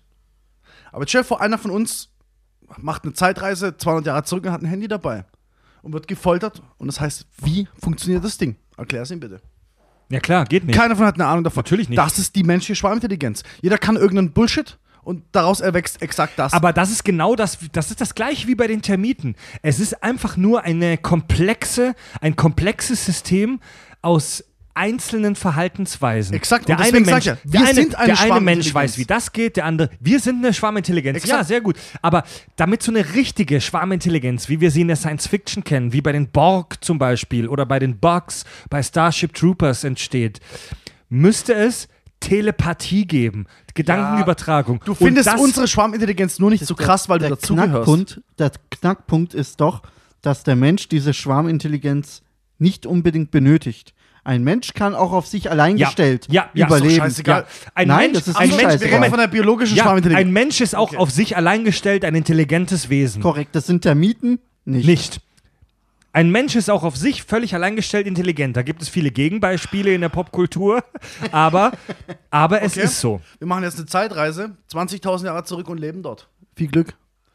Der Mensch war auch schon vor Auch 20 als Mensch, als biologisch gesehen Mensch, bist du nicht mehr überlebensfähig, wie es vor 20.000 Jahren war. Ja, Moment. weil wir verwöhnte, faule Säcke Exakt. sind. Und deswegen sind wir eine Schwarmintelligenz. Deswegen, wir haben Handys, wir haben unsere Laptops, wir haben unsere scheiß Mikrofone und keiner von uns hier weiß, wie der Scheiß genau funktioniert. Ja, aber wenn ein Alien mit uns Menschen Kontakt aufnimmt, dann unterhält er sich nicht mit einer Schwarmintelligenz, sondern und, dann unterhält er sich nur mit einer einzelnen Person, mit dir, Der Fabio, Vertreter von der einem Kongress ist Dann unterhält er sich mit dir, Fabio, der Typ, der für seinen Verzicht auf Fleisch ein Raumschiff geschenkt Ja, bekommen und, und hat. was werde ich dann machen? Ich werde versuchen, für die Menschheit zu reden. Und wenn es tatsächlich passiert, dann redet er mit einem Kongress. Da werden, dann wäh- wählen Ja, das wir sind alle. aber Vertreter. Wir wählen dann alle, was passiert. Ja und? Aber das ist, das ist trotzdem keine richtige Schwarmintelligenz. Ein Mensch alleine kann nicht überleben. Ein Ein, Mensch Mensch, alleine ist, wir sind Herren. Och, und wie ein, Ein- Mensch ein- alleine überleben kann. Ey, Moment, Moment. Das, dass der heutige Mensch alleine nicht sehr lange überleben kann in der Wildnis, das ist korrekt, weil wir wahnsinnig abhängig von den Werkzeugen sind, die wir Ja. geschaffen haben und weil uns die Evolution das Fell weggenommen Leute, hat. es gibt auch sogenannte Aussteiger, die sich irgendwo Ja, in die Prärie zurückziehen. aber es ist nicht sich unmöglich. komplett auskoppeln, Ja. keine Krankenversicherung haben, nichts haben, komplett auf sich Kann, allein gestellt kann. sind und, und Es ist überleben. möglich. Es ist möglich. Aber weißt du, was ich meine, Fab? Es ist, äh, es ist nicht das riesige Konstrukt der menschlichen, ähm, das Wir haben kein einziges Gehirn. Ja, ganz genau. Okay. Haben die Scheiß-Termiten auch nicht. Nein, haben sie nicht. Sie haben ein Deswegen- Schwarmverhalten. Was wir auch haben. Was vermutlich, also was vermutlich auch Nur der auf Fall. ganz andere Ebene. Bei, bei Aliens wäre es vermutlich auch nicht der Fall, dass sie Einzelgänger sind, dass so nie, sondern dass sie vermutlich wie wir auch Teil einer sozialen Gruppe sind. Allein erfindest du nicht alles, was du brauchst, um Richtig. Raumschiff zu bauen. Punkt. Ja. Das kann nur Elon Musk. Der, ey, der hat es auch nicht alleine Ich gemacht, weiß. Alter. Aber ich würde trotzdem gerne einen Schwanz lutschen. Oh, scheiße, Leute, ja. Krasser Scheiß, ey. Reptiloide und Insektoide außerirdisch. Also ich kann mir schon vorstellen, nach allem, was wir jetzt gehört und gelesen haben, dass es so ein, dass es so ein, so einen Dino-Alien gibt. Oder dass es so einen Insekto-Alien gibt, tatsächlich. vorhin, ist auch, vorhin haben wir auch gesagt, wir wären die erfolgreichsten gewesen ever. Das, also, wenn du rein die Überlebenszeit nimmst, sind Dinosaurier viel erfolgreicher gewesen. Und ja, man muss auch dazu sagen, es gab nicht den Dinosaurier, sondern es gab tausende Spezies von Dinosaurier, die über Jahrmillionen ausgestorben gelebt, ausgestorben gelebt haben. Es ist echt eine schwere Frage, aber ey, Ich habe ich hab auch mal uns gibt es ein paar Jahre. Die Wichser gab es ein paar Millionen Jahre. Ich habe auch mal eine Theorie gelesen, was ist, wenn die Menschheit einfach nur eine zweite Art von Homo sapiens ist. Dass es früher auch schon eine hochintelligente Zivilisation auf der Erde gab, die sich aber irgendwie selbst ausgelöscht hat und beispielsweise eine Eiszeit hervorgerufen hat durch Industrialisierung, Ah, da, sind, Umweltverschmutzung, da, sind wir jetzt, da, Winter sind wir, und so da sind wir jetzt fast schon bei Präastronautik. das ist schon verschwörerisch. Ich liebe das Thema. Ah, ich liebe das Thema. Ich habe damit aber ein. Problem. Ich habe damit ein echtes Problem. Stell dir vor, also so, heutzutage, unsere Riesenstädte, die wir haben. Stell dir vor, wir hören alle auf zu leben aus dem kranken Grund, wir hauen ab. Sagen wir, wir hauen alle ab. Die ganze Menschheit haut ab. Und aus irgendeinem kranken Grund entwickelt sich aus irgendeinem Affen oder aus ein paar Leuten, die zurückgeblieben sind, eine neue Zivilisation. Ja, Ja. ja. Glaubst du wirklich, dass du eine Million Jahre später kein, Ja, keinerlei Spuren, davon Spuren. findest? Von Städte wie New York. Also wenn du dir anguckst, was, äh, was äh, die Natur äh, mit beispielsweise Tschernobyl in 30 Jahren geschafft hat, dann Wir mag finden Dinosaurier-Skelette, die überlegen- 160 Millionen Jahre alt sind. Wir finden aber nichts, was auf eine Ja. Metropole wie New York schließen lässt. Ich lasse mir gefallen, dass es in Anführungsstrichen, ich habe gesagt, ihr sollt mich umbringen, wenn ich es nochmal sage.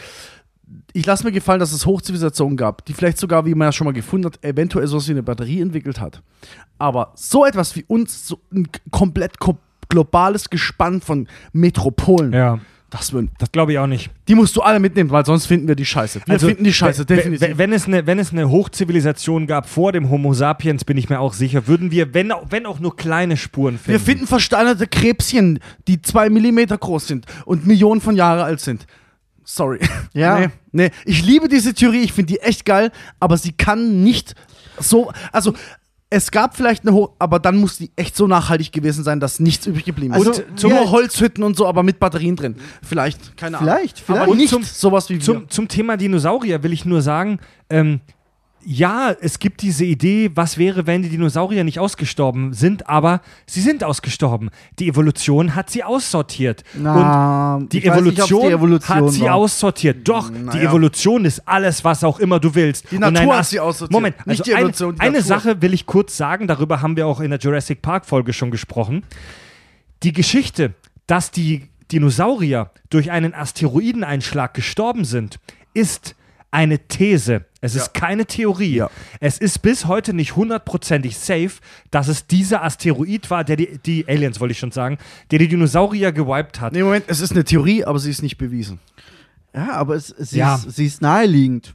Ja. Sie ist naheliegend, Was auch- wenn, wenn, wir, wenn wir von der Diversität der Spezies ausgehen, Dinosaurier, Ja. was es da nicht alles Aber gab. Moment, es gibt und die schlagartig verschwunden sind. Wenn du, wenn wir, wie Nein, wir sagen, echt mehrere Millionen Jahre. Also es, es, wir wissen nicht, ob es schlagartig war. Wir Ganz- reden ja schon von einem es großen gibt, es gibt Es gibt tatsächlich relativ viele Hinweise mittlerweile, dass die Dinosaurier nicht schlagartig weg waren, sondern dass dieses Artensterben der Dinos ähm, sich im Verlaufe von mehreren tausend Jahren vollzogen hat. Und es ist so, dass es gut, im 1000 Laufe. Jahre ist nichts. Richtig, es ist so, dass es im Laufe der Erdgeschichte mehrere, ich glaube, es waren um die zehn, ich weiß es nicht genau, aber es waren um die zehn gigantische Artensterben gegeben hat. Durch Umstellung von Klima, durch ähm, physikalische Parameter wie Umstellung der, der, der, der Atmosphäre oder wie hier Asteroideneinschläge. Es gab viele große Artensterben in der Geschichte der Erd des Erdzeitalters. Das große Sterben der Dinosaurier ist nur das prominenteste, weil wir hier von diesen riesigen, großen, fetten Reptilien sprechen. Ja. Es gab viele dieser, es gab mehrere Ereignisse, wo 70, 80 äh, Prozent der weltweiten Arten ausgestorben sind. Und es gibt diesen Spruch, Evolution, Survival of the Fittest. Und das wird im Deutschen oft, irreführend, ist das, das ist irreführend, denn das wird im Deutschen oft übersetzt als das Überleben des Stärkeren. Es ist aber nicht das Überleben des Stärkeren. des Angepassteren. Ja. Es ist das Überleben des am meisten angepassten. Und die Dinosaurier wurden von der Evolution aussortiert, weil sie zu groß waren, zu mächtig und nicht mit den neuen Gegebenheiten nach dem Asteroideneinschlag zurechtkamen, mit der Veränderung der Atmosphäre. Wir, die ich dachte, das Säugetiere. ist nur eine Theorie. Es ist eine, es ist die, ja, ist es. Aber wir, wir können ja auch nur über das sprechen, was wir wissen. Ne? Vielleicht wissen wir in 30 Jahren, dass der Asteroideneinschlag überhaupt nichts mit den Dinosauriern zu tun hatte. Aber wer weiß. Aber wisst ihr, worauf ich hinaus will? Ja. Die Dinosaurier waren einfach zu träge. Sie konnten sich nicht anpassen. Welches Artensterben auch immer. Und wir, die Säugetiere, sind daraus hervorgegangen. Vielleicht gibt es in ein paar hundert oder tausend Jahren irgendein neues Ereignis. Vielleicht arbeiten wir auch gerade an unserem Ereignis der globalen Erwärmung, dass da irgendeine andere Spezies wieder hervorkommt. Da, darf ich noch, darf ich noch ein, äh, was ganz anderes sagen und zwar ein Wort über das, über das Wort Theorie. So immer so gern benutzt. Ne? Ja, Theorie und Praxis äh, ist, ist ja nur eine Theorie. Also ein, einfach mal zur Klärung: Eine Theorie ist eine Idee, die zu Papier gebracht wurde, mit ma oft mathematischen Beweisen oder Evidenzen oder Herleitungen, einen Vorschlag zu bringen. In der Sekunde, wo sie bewiesen wird, wird sie nicht zur Praxis, sondern sie bleibt eine Theorie, wie zum Beispiel die Theorie der Gravitation. Ja? Gravitation ist auch nur eine Theorie. Wenn du aus dem Fenster springst, verreckst du, obwohl es nur eine Theorie ist. Sie ist nur bewiesen worden. Es gibt Theorien, die wurden aufgestellt und nie bewiesen. Wie zum Beispiel die Stringtheorie. Das ist eine Theorie, die komplett durchgearbeitet ist, sie eine Gesamtheit präsentiert, äh, präsentiert die sich nicht widerspricht, aber auf ihren Beweis wartet, der wahrscheinlich nie kommt. Das sage ich jetzt einfach mal, weil ich nicht dran glaube. Aber das ist ein anderes Thema. Eine Theorie an sich, es, es gibt nicht dieses Theorie und Praxis. Es, ah, weißt du, Theorie und Praxis. Nein, das gibt's nicht. Eine Theorie ist eine Gesamtheit von Formeln, von Statements, von Sachen, die man rausgefunden hat, die sich zu beweisen gilt. Und selbst wenn sie bewiesen wurde, kann es sein, dass sie irgendwann Dass widerlegt irgendwas wird. noch krasser bewiesen Irgendwas wird. kommt noch, dass sie widerlegt oder in ein anderes Licht stellt und zeigt, dass sie nicht vollständig war. Deswegen, das, ähm, wie das Wort Theorie oder auch das Wort Energie in der Popkultur oder in, unter in Anführungsstrichen normalen Menschen benutzt wird, ist meistens inkorrekt. Danke. Ja. Da hast du in der Theorie recht. Trotzdem glaube ich an So, Schleim. aus, jetzt gibt's Schlägerei. In, in Trotzdem glaube ich an In der Schleim-Aliens. Praxis wird das anders gehandelt. Ja, so ist es nun mal. der, einzige, der einzige Unterschied zwischen Theorie und Praxis ist der Luftwiderstand. ist doch Ja. immer so. Gut, Leute, also da haben wir jetzt viel gelernt über Aliens, über Schleimspuren. Jetzt, jetzt, äh, bevor du hier das Thema beendest, wir hatten noch die krassen außerirdischen Lebewesen, ultradimensionale Wesen und irgendwelche abgefahrene Scheiße, Okay, Die dann uns- postulier mal. Postulier die mal. wir uns gar nicht vorstellen Ja, können, ja, ja, ja, die ja, aber ja. vielleicht in irgendeiner abgespaceden Theorie existieren. Definiere können. mal ultradimensionales Wesen. Keine Ahnung, ein Wesen, das äh, beliebig durch Raum und Zeit äh, existieren kann. Wenn ich mich in mein Auto hock und 10 Minuten fahre, bin ich beliebig durch Raum und Ja, Zeit vielleicht.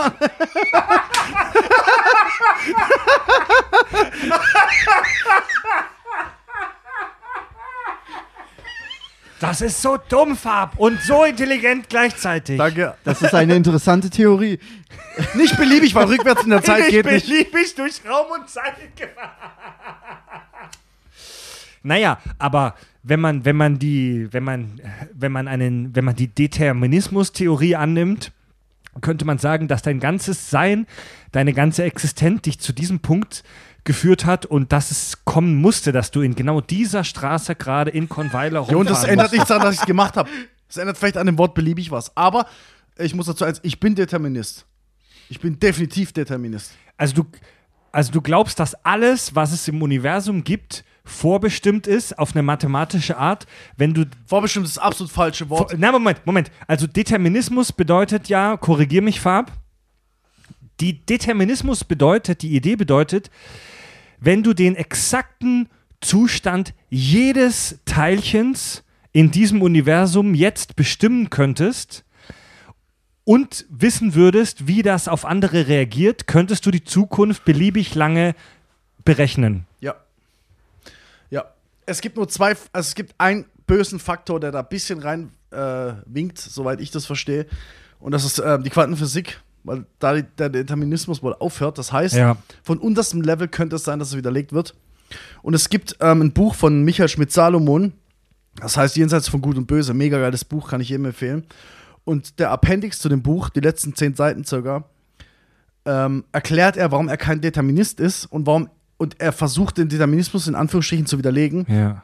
Und er hat unfassbar geile Gedanken, die ich jetzt nicht mehr zusammenbringe in meinem Suff, weil ich's auch- weil es zu lange her ist und es hat fast, also ich wäre fast ins Wanken gekommen, aber solange ich keinen Gegen, es ist genauso, warum ich ein Atheist bin, solange ich keinen Gegenbeweis sehe, glaube ich eher das. Ich habe auch keinen Beweis dafür, aber ich gehe, also alles, was ich sehe, alles, was ich kenne, auch wissenschaftlich betrachtet, schließt für mich auf Determinismus. Also wenn auch wenn es viele Gegenargumente gibt. Also wenn, wenn du die Idee des Determinismus wirklich super ernst und fast ins Extreme nimmst, dann gehst du davon aus, dass wenn ich den Zustand aller Teilchen und Atome, die hier um uns rumschwirren, kenne, dass ich dann in einem Supercomputer errechnen kann, in welche Person, die du dich in 10 Jahren verliebst, welchen Job du in 20 Jahren hast, Ja. wie genau du aussiehst in 30 Es gibt Jahren, ein Problem. wo die Gesellschaft in 200, in 2000, in 2 Milliarden Jahren ist. Exakt, es, es gibt ein Problem, das ist wie Religion.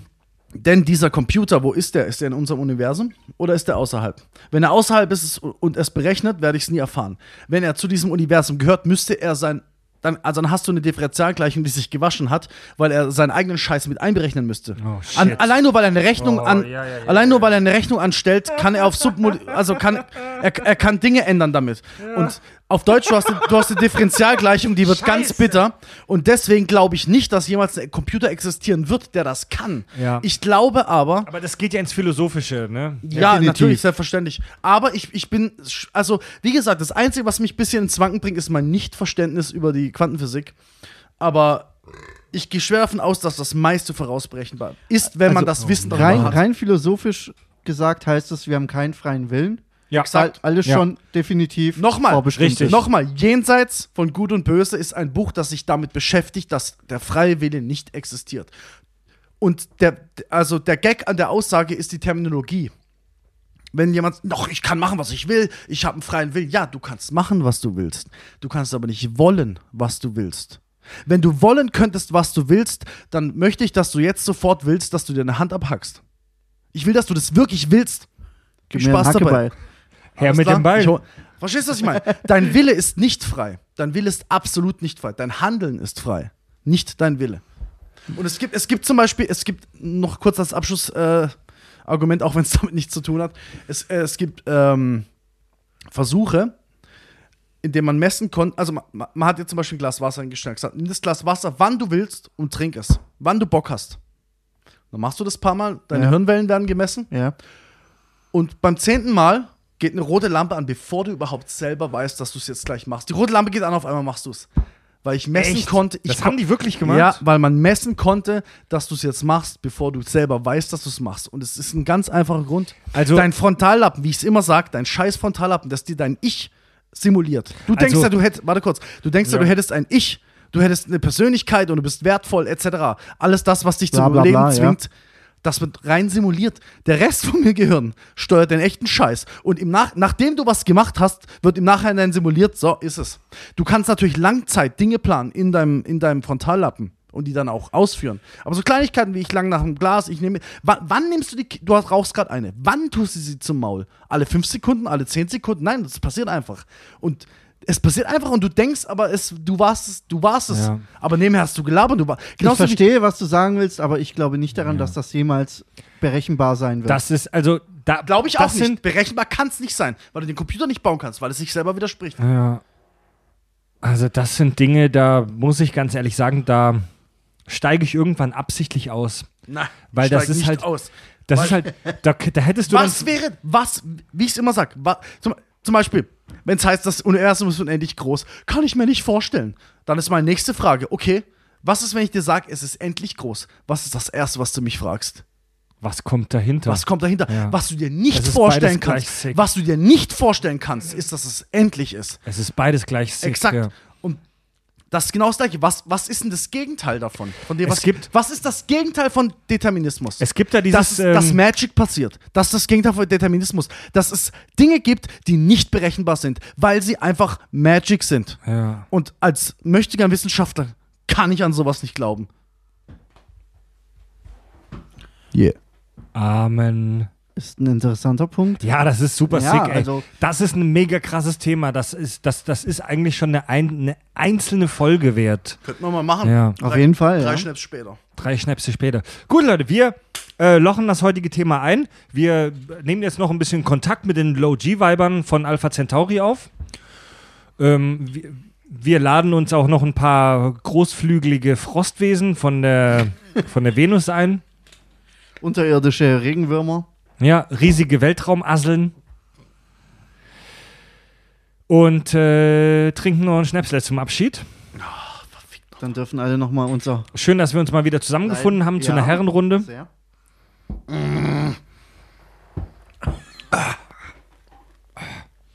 Zum Schluss die Frage: Welchen von diesen ganzen Aliens, die wir heute besprochen haben, hättet ihr denn am liebsten bei euch nachts im Schlafzimmer stehen?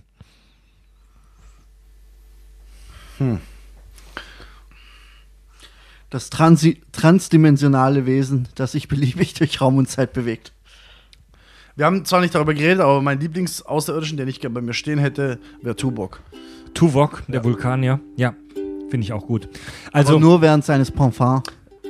Vor, also vorzüglich während seines Parfums, aber auch ohne ist es okay. also, so ich mein sehr, also so sehr ich mir auch in die Hosen scheiße vor den Grey, ähm, wenn einer, dann ein Grey. Wenn einer, dann ein Humanoider. Ja.